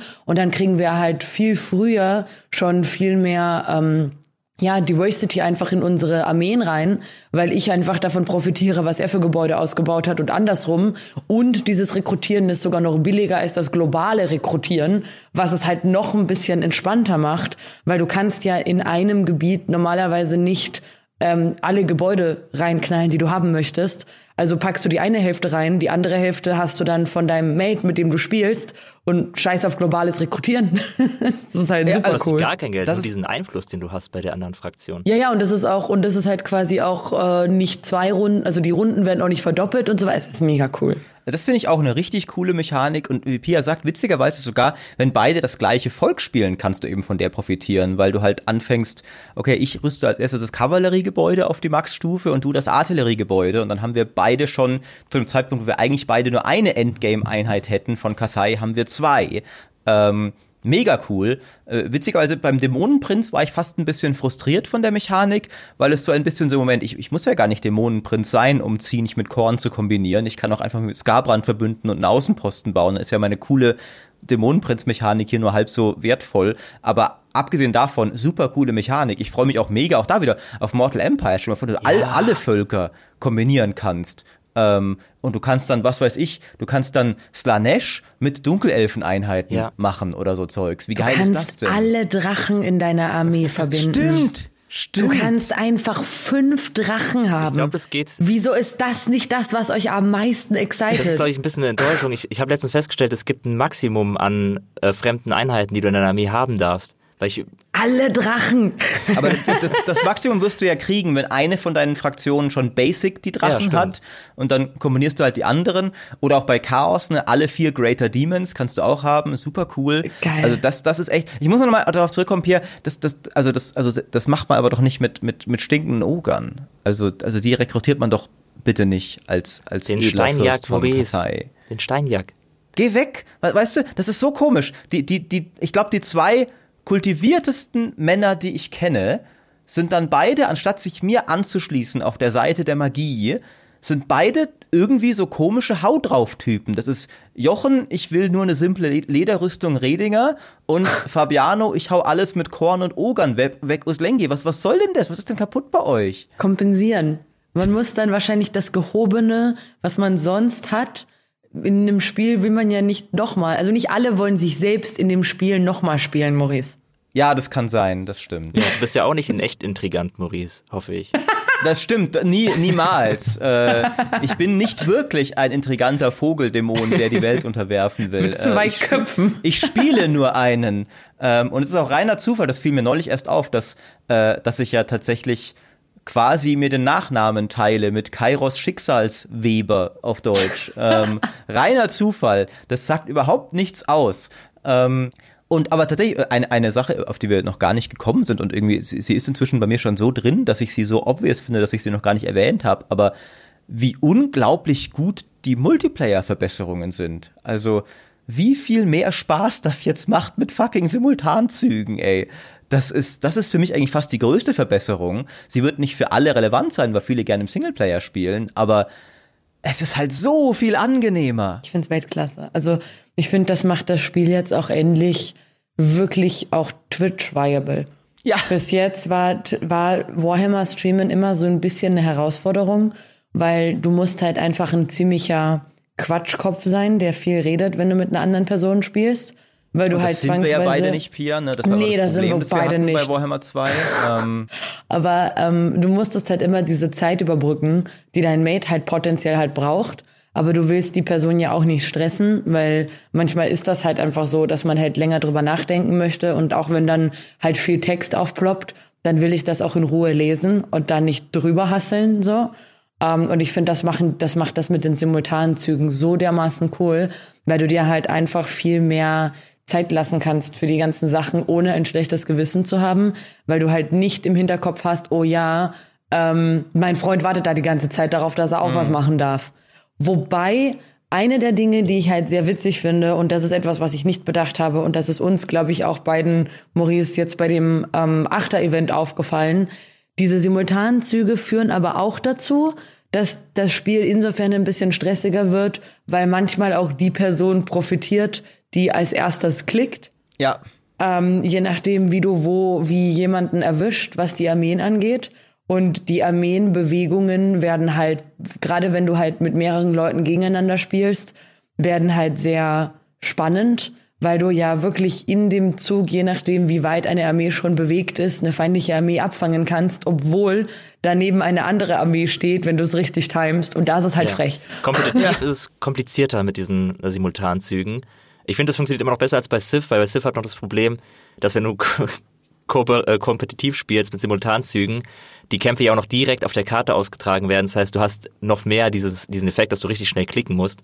Bei Warhammer Das ist es stimmt. wenigstens, dass du dann in die Echtzeitschlachten reingehst. Das stimmt, bei, bei Civ ist es sehr oft so, dass du zum Beispiel so, okay, jetzt ist die Runde vorbei, ich muss dann ganz schnell meinen angeschlagenen Nahkämpfer aus seiner Fernkampfreichweite ziehen, sonst tötet er den.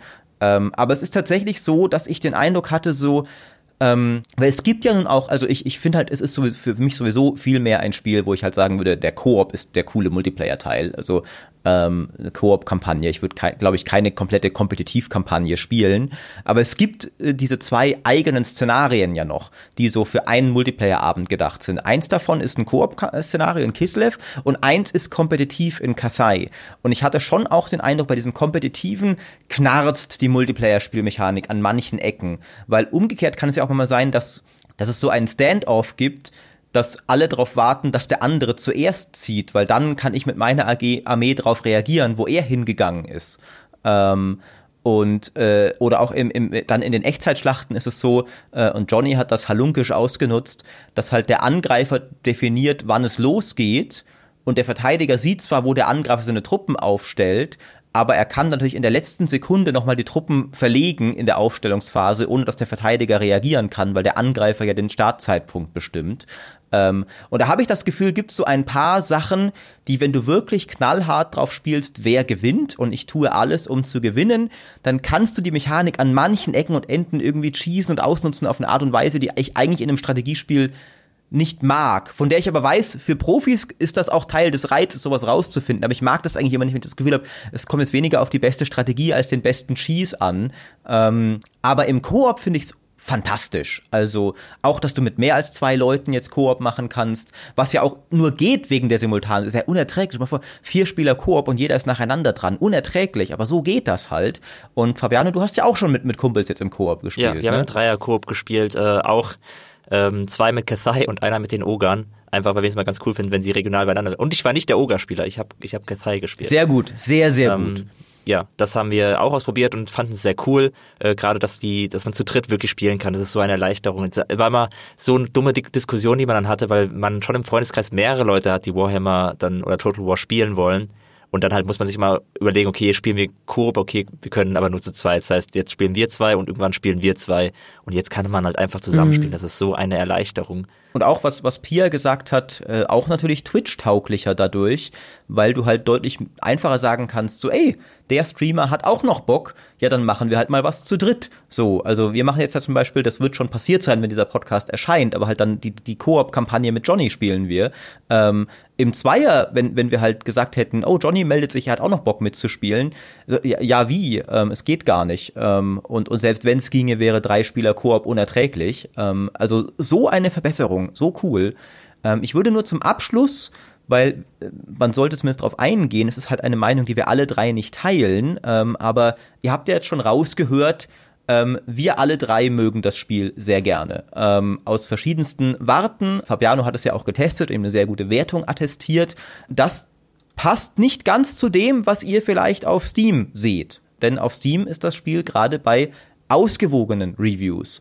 Und das scheint erstmal einen Grund zu haben, den ich gar nicht in Abrede stelle, den aber, glaube ich, auch keiner von uns hatte. Nämlich, dass sehr viele Leute sagen, ähm, die Performance ist nicht sehr gut. Und aber mit von uns hatte ja keiner Performance-Probleme, oder? Nee, auf, ich habe es auf drei verschiedenen PCs gespielt. Einer davon etwas schwachbrüstiger und bei auf allen PCs lief es einwandfrei, wenn halt die Grafik entsprechend angepasst wurde. Aber das scheint ja irgendwie auf Steam äh, darüber hinaus zu gehen. Also dass da, also das würde ich auch nicht abstreiten, dass die Leute Probleme haben oder dass es irgendwie ein Review-Bombing ist von Leuten, die ähm, das Spiel aus irgendeinem Grund nicht mögen. Also das ist noch die, die andere Seite, dazu kommen wir wahrscheinlich auch noch. Aber ähm, diese Technikprobleme, die da geäußert werden, ich kann sie halt überhaupt nicht nachvollziehen, rein, rein technologisch. Ich, äh, ich habe, bei mir läuft alles fluffig, ähm, ohne Probleme. Die Leute, die ich kenne, bei denen läuft es auch ohne Probleme. Die ganzen Streamer, die das Spiel schon vorher hatten und schon vorher streamen durften, da hat man auch keine größeren Bugs im Stream gesehen. Und jetzt kommen halt ganz viele, die sagen, dass es bei ihnen nicht rund läuft. Und das finde ich sehr kurios, tatsächlich. Also ich habe auch keine, wirklich keine Schwierigkeiten. Ähm, ich hatte am Anfang Probleme, weil ich es auf einer HDD hatte. Oh je. Ähm, und da waren die Probleme halt einfach, dass wenn ich aus dem Kampf rausgegangen bin, dann musste ich halt warten, bis es ordentlich geladen hat, damit ich halt weiterdrücken konnte, wenn da halt irgendwie 110 Fraktionen da durchladen müssen. Ähm, aber das Spiel ist auch einfach nichts für, also gut anders gesagt, welches Spiel ist 2022 noch was für eine HDD? Vermutlich einfach keines. Ähm, das war so mein, mein größter Issue, den ich mit Total War hatte. Und wenn man jetzt halt so zurückguckt, wir haben ja jetzt auch dieses ähm, acht Multiplayer-Event ähm, gespielt, wo wir zu acht ähm, einen Abend lang zusammen gespielt haben und wir hatten in diesen Stunden, in denen wir zu acht gespielt hatten, hatten wir einen Crash von einer Person. Ja. Ähm, und that's it. Und das halt am Tag des Releases. Und das finde ich echt gut. Also gerade wenn man halt ver vergleicht jetzt als Beispiel jetzt Crusader Kings 3, ähm, gut, da crasht halt das Spiel nicht, aber dafür, gerade in der Anfangszeit, musstest du schon damit rechnen, dass du zumindest alle so zwei Stunden einen Desync hattest und irgendeine Person wegen dem Desync rausgeflogen ist. Und das hatten wir wirklich gar nicht bei Warhammer. Ähm, also ich muss echt sagen, ich bin ziemlich begeistert davon, wie sie es umgesetzt haben und wundere mich sehr darüber, ähm, woher diese Probleme halt aufkommen sollen, weil mhm. ich auch, also auch in meinem jetzt in meiner Community spielen es ja unfassbar viele Leute. Und ich habe weder im Discord noch auf Twitter noch im Twitch-Chat irgendwo auch nur ein einziges Kommentar gelesen, ähm, dass das Spiel nicht performt. Und normalerweise, wenn so ein Spiel Probleme macht, dann kriegst du es ja in der Community, kriegst du es ja mit. Also mhm. gerade von der Menge auf Steam mit den negativen Reviews, wenn wir dann, wenn Maurice und ich zusammen momentan spielen und da schauen irgendwie vier bis 5.000 Leute zu, dann müssten doch da zumindest irgendwie, weiß ich nicht, fünf bis zehn Prozent in den Chat kommen und meckern und sagen, yo, es geht nicht, so. Aber es ist ja nicht. Und dann frage ich mich halt, wo sind die Leute, ja, bei denen es, es crasht? Es ist, ist sehr sonderbar. Ähm, also eben auch da wieder, ich will eben gar nicht sagen, dass die Leute da irgendwie auf Steam lügen würden oder sowas. Es ist nur, wenn ihr euch fragt, warum sind wir begeistert, obwohl es diese Kritik gibt, wir haben die Probleme schlichtweg alle nicht und wir haben sie auch nicht, das muss da explizit dazu gesagt werden, in der Release-Version. Weil es gibt auf äh, Steam, die, es gibt Theorien, ich glaube, es hat sogar irgendwer gemessen, dass ähm, dass die finale Version anscheinend irgendwie teilweise schlechter performt als die Preview-Version, die wir natürlich alle vorab hatten für Streams, für, für den Test und sowas. Aber wir spielen sie alle weiter und äh, dass wir da nicht nur was erzählen, könnt ihr selber nachvollziehen, denn Pia und ich spielen es ja beide live und da seht ihr ja, dass es tatsächlich einfach. Bei mir ist es tatsächlich so ab und an, wenn ich ranzoome bei richtig harten Magieeffekten, ähm, das geht manchmal gehen die Frames bisschen in die Knie, ähm, auch mehr als sie, habe ich das Gefühl, sollten, weil die sehen zwar cool aus, aber auch wieder nicht so cool, ähm, dass eine 3080 damit Probleme haben sollte. Das ist die eine Sache, die mir aufgefallen ist. Aber abgesehen davon läuft es ziemlich gut bei mir. Bei mir war es noch, dass wenn ich mit Korn diese Mechanik abuse und halt acht Blutarmeen auf einem Fleck habe, dass es dann anfängt zu stottern. Da dachte ich mir so, hm, ja gut, aber das ist auch sehr viel Chaos, gerade was da gerade irgendwie auf meinem Bildschirm passiert. Ja, und ähm, was ansonsten auch noch, und ich will dazu gar nicht zu viel sagen, weil ich nicht weiß, was dran ist, aber ich will auch nicht irgendwie so tun, als hätte ich es nicht, als, als wüssten wir es nicht, hätten es nicht gesehen. Es gibt die ähm, Erklärung, also es gibt ja auch, beziehungsweise wir wissen, dass es sehr viele negative äh, Steam-Reviews kommen aus China. Ähm, und das Problem ist, ich kann kein Chinesisch und bin auch nicht auf chinesischen Social-Plattformen unterwegs. Das heißt, ich kann jetzt nicht final verifizieren, ob das stimmt. Aber eine Erklärung, die manche gepostet haben, auf Reddit unter anderem, die wohl auch nach Eigenangaben aus der chinesischen Community kommen, ist, dass da Sega, der Publisher, ähm, das Marketing zum Teil in den Sand gesetzt hat und wohl Vorab-Keys an sehr viele Streamer gegeben hat, die überhaupt nichts mit Total War am Hut haben, um deren Reichweite abzugreifen. Ähm, und dann wohl die chinesische Community weitgehend auf Streams angewiesen war vor Release von Leuten, die eigentlich merklich auch keinen Bock hatten auf das Spiel, die alles gespoilert haben und äh, es nicht so war wie bei uns, ähm, wo erstmal vorab tatsächlich nur zwei Leute Zugriff bekommen haben, nämlich Günther und Mörb, die beide Creative Assembly Partner sind und richtig hardcore in der, in der Materie stecken ähm, und sich mega gut auskennen und das mega gut vorstellen können. Und dann im zweiten Schritt tatsächlich auch mehr Streamer, dann zum Beispiel auch äh, waren Pia und ich mit am Start, aber auch Leute, die halt im Strategiekosmos sehr drin sind. Also ich habe dann gesehen, ich habe auch, glaube Arti hat's gestreamt und äh, und äh, Johnny konnten wir dann noch einen Key organisieren ähm, und so. Also Leute, die sich auskennen mit Total War und die Bock drauf haben. Und das ist wohl, wie gesagt, ich kann es eben nicht bestätigen, weil ich selber nicht authentisch mit Leuten aus der chinesischen Community sprechen kann äh, in dem Fall. Aber das habe ich viel gelesen, dass das ein Grund sei. Und es ist natürlich, ich finde es einerseits nicht unnachvollziehbar, interessanterweise, also weil jetzt bestimmt auch bald Leute sich an den Kopf klatschen, so, oh, wieder die, die chinesischen Gamer machen wieder irgendwie alles blöd. Ähm, man muss sich mal vorstellen, was die englische Community gemacht hätte, wenn, was weiß ich, Legend of Total War und all diese Leute keinen Key bekommen hätten und dafür irgendwelche, ich weiß nicht, Beauty-Streamer oder sonst was, dann glaube ich, hätten wir das gleiche Review-Bombing, ehrlich gesagt, aus, aus der englischen Community. Gleichzeitig ist es natürlich trotzdem, würde ich sagen, falsch, weil das ist halt was, was nichts mit dem Spiel zu tun hat und dann dem Spiel auf Steam, weil der Käufer auf Steam sieht ja nur Bewertungen schlecht, kein gutes Spiel. Ähm, und während die Performance-Probleme, finde ich, legitim sind, wenn man sie halt hat, ähm, dann sollte man das kritisieren, ist halt Steam eigentlich kein Kanal, wo die PR bewertet werden sollte für das Spiel. Ähm, aber nur, dass ihr da diesen Kontext habt, uns sind diese Sachen bewusst. Ich sage auch in beiden Fällen nicht, dass es keine legitimen Gründe für die Beschwerden sind, ähm, aber nur eben zum Kontext, warum loben wir das Spiel, wenn die Steam-Reviews so sind, wie sie sind, das sind die Gründe. Es sind zwei Kritikpunkte, die wir halt beide nicht haben. Und da sind wir uns auch alle drei ja, ja. einig. Das ähm, macht es auch ein bisschen schwer, wirklich abzuwägen, wie überbordend jetzt, sag ich mal, die Technikprobleme sind. Weil du halt nicht sagen kannst, ob jetzt die, also Hälfte der, der Reviews sind halt negativ. Ich glaube sogar ein bisschen mehr als die Hälfte sind negativ. Und du kannst jetzt halt nicht äh, das eine von dem anderen trennen und dann genau einen Überblick davon bekommen, ähm, wie groß jetzt genau, sag ich mal, der technische Aspekt ist und wie groß der, der Teil ist, der aus, aus China kommt, ähm, was, was also eine Herausforderung ich, ist. Ich lese da gerade so ein bisschen durch, tatsächlich. Ich habe das gerade offen. Ähm, und da ist, da sind viel auch so Sachen drinnen wie, äh, ich gebe einen Daumen nach unten, weil weniger Einheitenvielfalt als im Vorgänger. Und wenn ich sowas lese, dann kann ich halt die ganze Rezession einfach nehmen und im Klo runterspülen. Weil klar hat ein Spiel, das x DLCs rausgebracht hat und bereits die ganzen Einheiten aus dem ersten Teil implementiert hat, mehr fucking quasi, äh, also quasi Einheitenvielfalt als davor, so als jetzt ein Spiel, das frisch rausgekommen ist. So natürlich was erwarten sich die Leute? Ich, ich wünsche mir bei sowas, wenn, wenn Leute solche Rezessionen schreiben, wünsche ich mir halt einfach, dass man sich vielleicht auch noch mal ein bisschen damit auseinandersetzt, ähm, wie halt der Vorgänger released wurde, was beim Vorgänger zum Release da war, wo es überhaupt nur vier Fraktionen gab und keine Multi, Mult, äh, Multanen quasi äh, acht Runden Multiplayer-Runden und keine Belagerungsschlachten und keine Ahnung. Also ich, ich lese diese Dinge und ich ärgere mich einfach nur drüber, weil ich halt das Gefühl habe, dass es also es ist halt einfach super weird und dann steht halt irgendwie ganz oft, ja, ja, es ist ganz, ganz schlecht optimiert und dann frage ich mich halt, ja, aber was ist denn schlecht optimiert? Mhm. So, was denn? Äh, gibt nichts. Es, es steht nicht irgendwie, es steht nicht dabei, ja, es ist gecrashed oder das oder dies, sondern es ist halt immer weniger Einheitenvielfalt und es ist schlecht optimiert. Mhm. Okay. Hilfreich. Gut. Und was jetzt? So.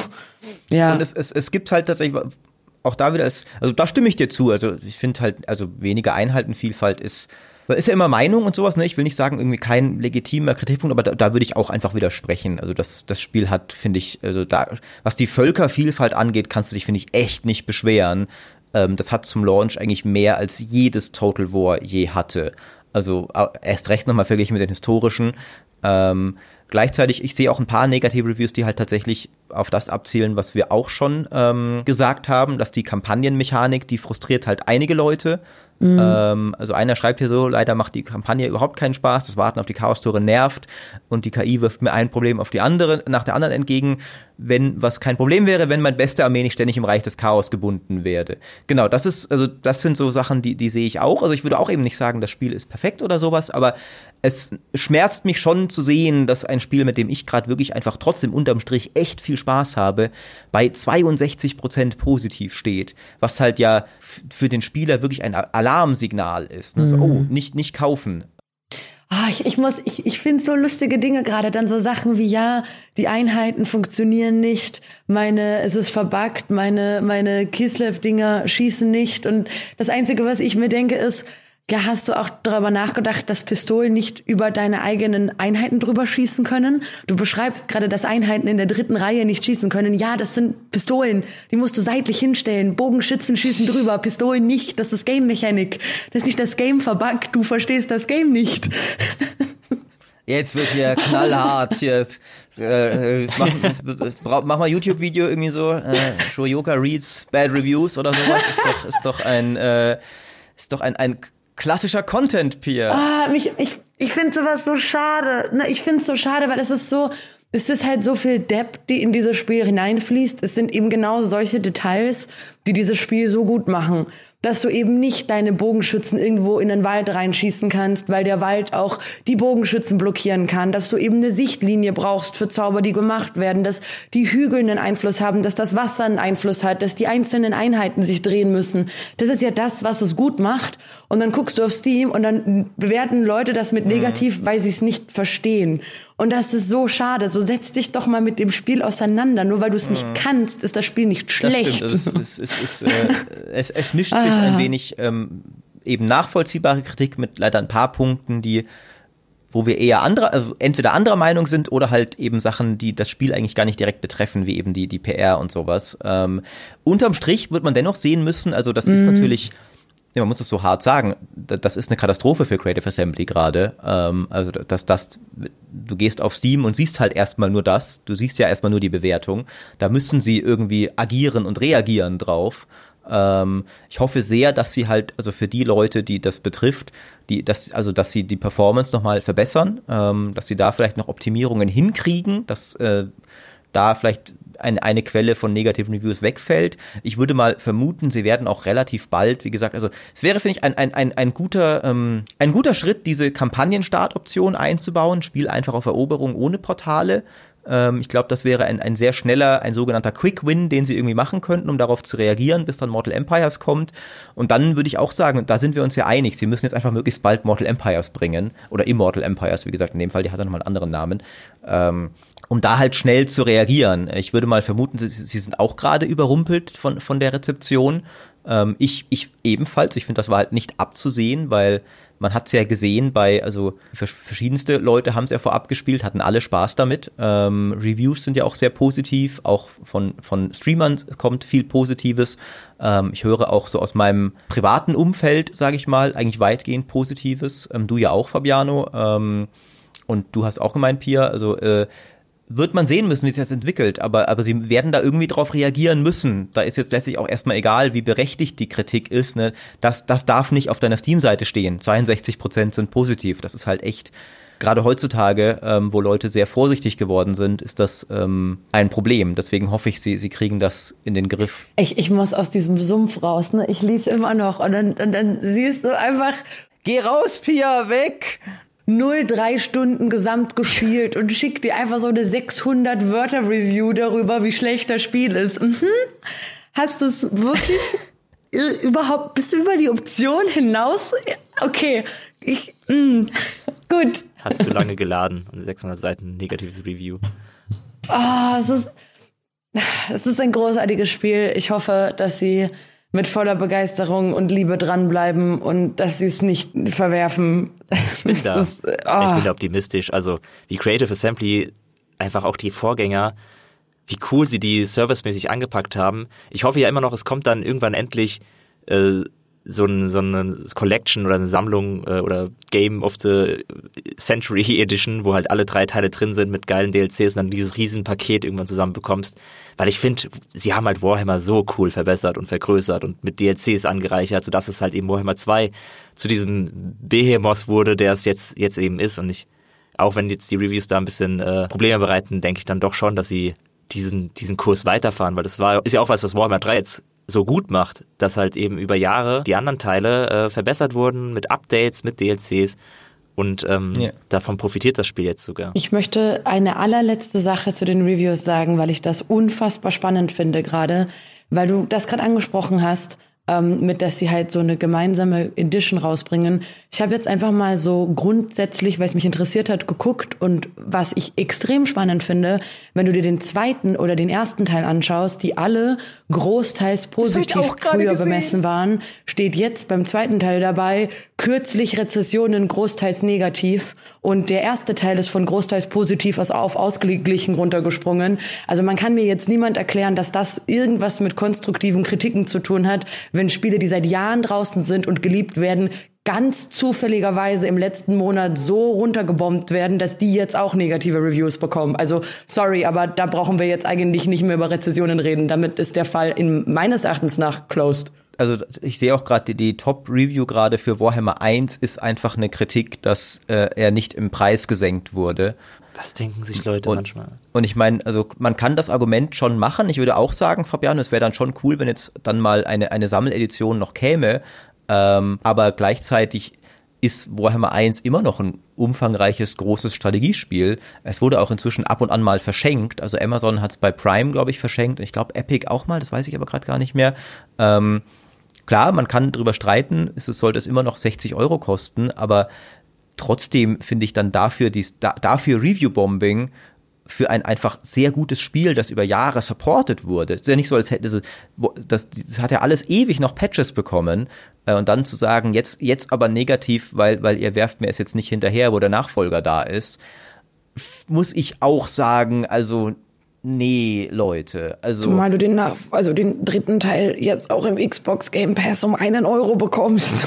Ja, also es ist. Ähm, Und der erste Teil bringt dir jetzt noch gar nichts, weil es noch keine Immortal Empires gibt. Mhm. Also finde ich auch ein bisschen. Ich meine, klar, du musst schon sagen, dass jemand, der jetzt neu reinkommt für, für, das, für den Dreier und den dann spielt, ähm, und dann kommt Mortal Empire, Immortal Empires, wenn ich das richtig sehe, muss, muss der dann 180 Euro für Immortal Empires zahlen, weil er beide anderen Teile zum Vollpreis kaufen muss. Ähm, ich weiß gerade gar nicht, wie das funktionieren wird, Immortal Empires. Wie war das denn beim Einser, also beim Zweier? Werde ich den Zweier und den Einser beide brauchen, um es überhaupt zu spielen? Oder habe ich dann nur die Fraktionen daraus nicht? Weil das wäre ein sehr relevanter Unterschied. Ich, ähm, ich glaube, du brauchst es, um es zu spielen. Mhm. Ähm, bin ich mir relativ sicher. Ich weiß. Ich glaube, das wäre gut, wenn sie das vielleicht abspecken würden, auf dass du nur den zweiten brauchst. Mhm. Weil im zweiten in der Theorie ja die Immortals-Karte schon drinnen ist, die dann, also würde Sinn machen. Ich glaube, wenn sie wirklich verlangen, dass du alle drei Teile um den Vollpreis holst, dann ist das hart. Ähm, ja. Dann bin ich definitiv an dem Punkt, wo ich das kritisiere. Ja. ja. Ähm, aber ja, so das werden wir dann sehen. Also im Zweifelfall erstmal für den Angeklagten. Ich möchte mich noch nicht vorab über etwas beschweren, was noch nicht passiert ist. ja, wie so ein ja, Rabatt, irgendein Deal, wenn du Warhammer 3 hast, dann Rabatt auf die ersten beiden Teile oder so, irgendwas in die Richtung. Vielleicht kommt ja auch, kann ich mir gut vorstellen, dass wenn das Update kommt, die eine Zeit lang reduziert sein werden. Ähm, aber das wäre wahrscheinlich auch nicht die langfristige Lösung, sondern da muss man den Leuten, glaube ich, schon etwas entgegenkommen. Mit zum Beispiel einer Collectors Edition. Aber das bringt ja den Leuten nichts, die Warhammer 3 jetzt schon haben. Das äh, würde ich, also da, da wäre ich auch, weil dann würde ich tatsächlich auch bei euch sein, ähm, das würde ich kritisieren. Also gerade weil, weil halt auch Immortal Empires so notwendig ist, weil du, weil es der, der einzige Weg ist, Sandbox zu spielen. Also wäre noch mal was anderes, wenn, wenn es, wenn es eine Sandbox-Kampagne im, im Grundspiel jetzt schon gäbe. Aber ich finde, es ist schon, du, du brauchst das für die volle Total War Experience. Mhm. Und wenn sie dann sagen, diese Kampagne kostet 180 Euro, ähm, obwohl du ja die anderen 120 Euro vielleicht nicht mal brauchst, weil du willst ja vielleicht nur Immortal Empires mit, mit Zinch spielen, in meinem Fall zum Beispiel. Ähm, also es ist, es ist nicht was, es würde uns nicht betreffen, wir haben die Spiele alle schon und bergeweise DLCs und so, aber ich würde schon, also gerade wenn sie, es wäre auch einfach schlau, ähm, aus, äh, aus Entwicklersicht, weil ich merke es auch bei mir im Stream immer wieder im Chat. Es kommt sehr oft die Frage, Maurice, wie ist das für jemanden, der jetzt neu bei Total War reinkommt? Ähm, also das Spiel bringt gerade neues Blut in die Serie und das ist ja auch genau, was sie wollen. Deswegen offensichtlich auch dieser Prolog. Du willst diesen Leuten nicht sagen, ähm, und jetzt bitte 120 Euro noch für Teil 1 und 2, damit du das volle Spiel bekommst. Ich fände absolut fair, entweder halt zu sagen, es gibt irgendwie eine Collector's Edition oder du brauchst vielleicht nur den zweiten oder also die beste Lösung wäre für mich eigentlich, jeder kann das spielen und du kannst halt da die Fraktionen spielen, die du besitzt. Und wenn du halt nur den dritten Teil besitzt, dann hast du halt nur diese Fraktionen. Und wenn du die Dunkelelfen willst, dann musst du den zweiten Teil kaufen. Wenn du das Imperium willst, musst du den ersten Teil kaufen. Das fände ich fair. Ähm, Was sie mit den anderen Updates ja auch so machen. Also wenn Waldelfen mhm. kommen als DLC, dann hast du ja immer auch im Spiel, kannst du halt nur genau. spielen. Genau, ich habe gerade noch mal geguckt, es ist tatsächlich so, bei, bei Mortal Empires war es so, dass du beide Spiele besitzen musst. Und es steht jetzt gerade, ich finde gerade die offizielle Quelle nicht, aber auf der Fan-Wiki steht, du wirst alle drei Spiele auch noch in, auf dem gleichen Store besitzen müssen. Ja. Also, wenn du eins auf Steam, eins auf Epic hast, geht das auch nicht. Ja. Ähm, also, ich würde sehr hoffen, dass sie da noch einiges tun, um Spielern entgegenzukommen, weil, wenn nicht, da würde ich dann tatsächlich die, die Kritik der Fans voll verstehen und auch ja. teilen und wahrscheinlich sogar selber irgendeine Kolumne machen oder sowas, ähm, weil das, das geht nicht. Du kannst dafür keine 180 Euro für diese Kampagne fallen. Also ich weiß, da steckt viel Arbeit drin und da steckt auch mehr Arbeit drin und, und so weiter und so fort und sowas. Und ich wäre auch, ich sage auch nicht, das muss allen geschenkt werden oder sowas, aber nicht drei Vollpreisspiele. Ähm, ja. Weiß jemand, wie das genau. bei Hitman war? Weil da ist es doch so ähnlich. Die, die gibt es ja auch die drei Hitman-Teile und äh, die kannst du ja auch irgendwie miteinander kombinieren. Das, da müssten wir jetzt Demi dabei haben, der wüsste das. Ähm, aber wir haben auch eh schon zu viel gelabert. Das heißt, wir haben hier jetzt zum Schluss, ne, wie wir es in diesem Podcast machen, wir haben nochmal einen knallharten Anspruch an die Entwickler gestellt, ne? Mortal Empires, also Immortal Empires, A, bald und B, billiger als es aktuell scheint, bitte. Ne, wir, wir sind hier einfach wirklich gnadenlos Bald und billig, sehr Bald schön. und billig, genau. Bald und billig ist unsere Forderung. Einfach allgemein. Ähm, Wie Blut für den Blutgott nur anders. Richtig, und ich meine, das auch noch, ne? Der, der, der, der, äh, der Blut-DLC könnte auch mal bald kommen, ne? Gibt es auch noch keinen. Äh, aber das ist mir persönlich immer gar nicht so wichtig, aber ich weiß, es gibt Leute, denen das sehr wichtig ist. Ähm, aber ja, bald und billig, Leute, ist unser Schlachtruf, ähm, den wir hier haben, Korn. Äh, und äh, ja, dann sage ich euch beiden äh, vielen Dank äh, für eure Beiträge. Ich mache zum Abschluss mal ein bisschen schamlos Werbung. Fabiano hat für uns A, den Test auf GameStar.de gemacht und B, auch das Testvideo. Das können sich alle anschauen, die äh, äh, nochmal einen umfassenden Eindruck von dem Spiel haben wollen. Pia streamt es regelmäßig als Shurioka auf Twitch ähm, und eben ab und an auch mit mir, der ich auch auf Twitch bin, als Überraschung Maurice Weber. Ähm, Würde mich freuen, wenn ihr da auch mal reinschaut. Ähm, aber wie gesagt, wenn ihr den Podcast hört, habt ihr von meinem Geschwätz schon genug gehört. Das heißt, Pia kann euch ja noch mal was Neues liefern. Also guckt erst mal bei ihr rein. Mal gucken, wie oft du mich jetzt einlädst, dann nerv ich die Leute hier auch. Das stimmt, das stimmt. Äh, es, äh, ja, also das stimmt. Und weil wir sind jetzt mit den Strategiespielen langsam durch, dann habe ich nicht mehr so Sinnvolles zu erzählen. Das, da kann ich nur noch hier sitzen und sarkastische Kommentare machen. Mehr, mehr mache ich ja auch nicht. Also das, äh, das, das be, be, be, ich sehe schon, passt hier super rein in diesen Podcast. ähm, aber tatsächlich, der super Strategiemonat ist jetzt erstmal durch. Ähm, und es war mir eine Freude, ihn mit euch beiden äh, zu begleiten. Und jetzt gucken wir mal, ob das der Rest des Jahres. Also wir haben ja jetzt schon genug für den Rest des Jahres. Ne? Wenn, wenn ab jetzt nichts mehr released würde, wäre ich immer noch gut beschäftigt für das ganze Jahr, glaube ich. Und, Shadow Drop äh, aber, Civilization 7.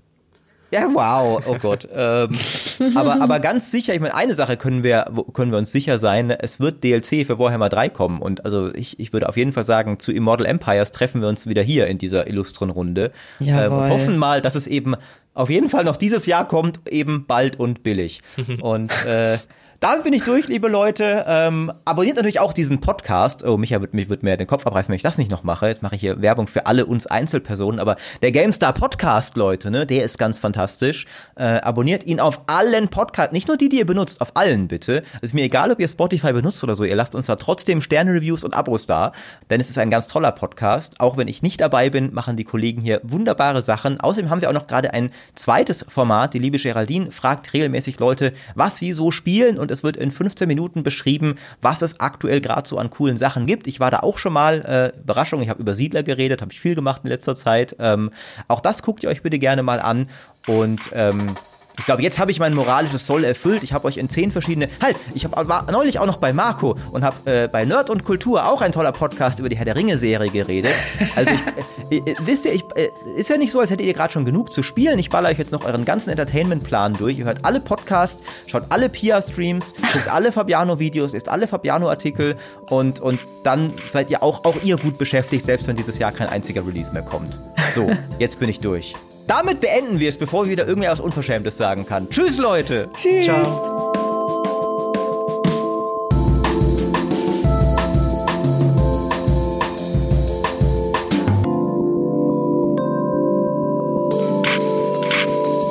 tatsächlich so, dass Maurice in Flammen aufgeht, wenn er länger als eine Stunde aufhört zu reden. Was ist das denn jetzt für eine, für eine, eine, eine, eine unverschämte Stichelei? Nachdem ich hier selbstlos all meine Kollegen bewerbe, kommt er hier Ich habe an. ja nicht gesagt, dass das was Schlechtes ist. Man hört dir ja gerne zu. Ach so. Okay, jetzt, jetzt bin ich, jetzt werde ich, jetzt werde ich wieder rot. Gerade noch gerettet. Puh.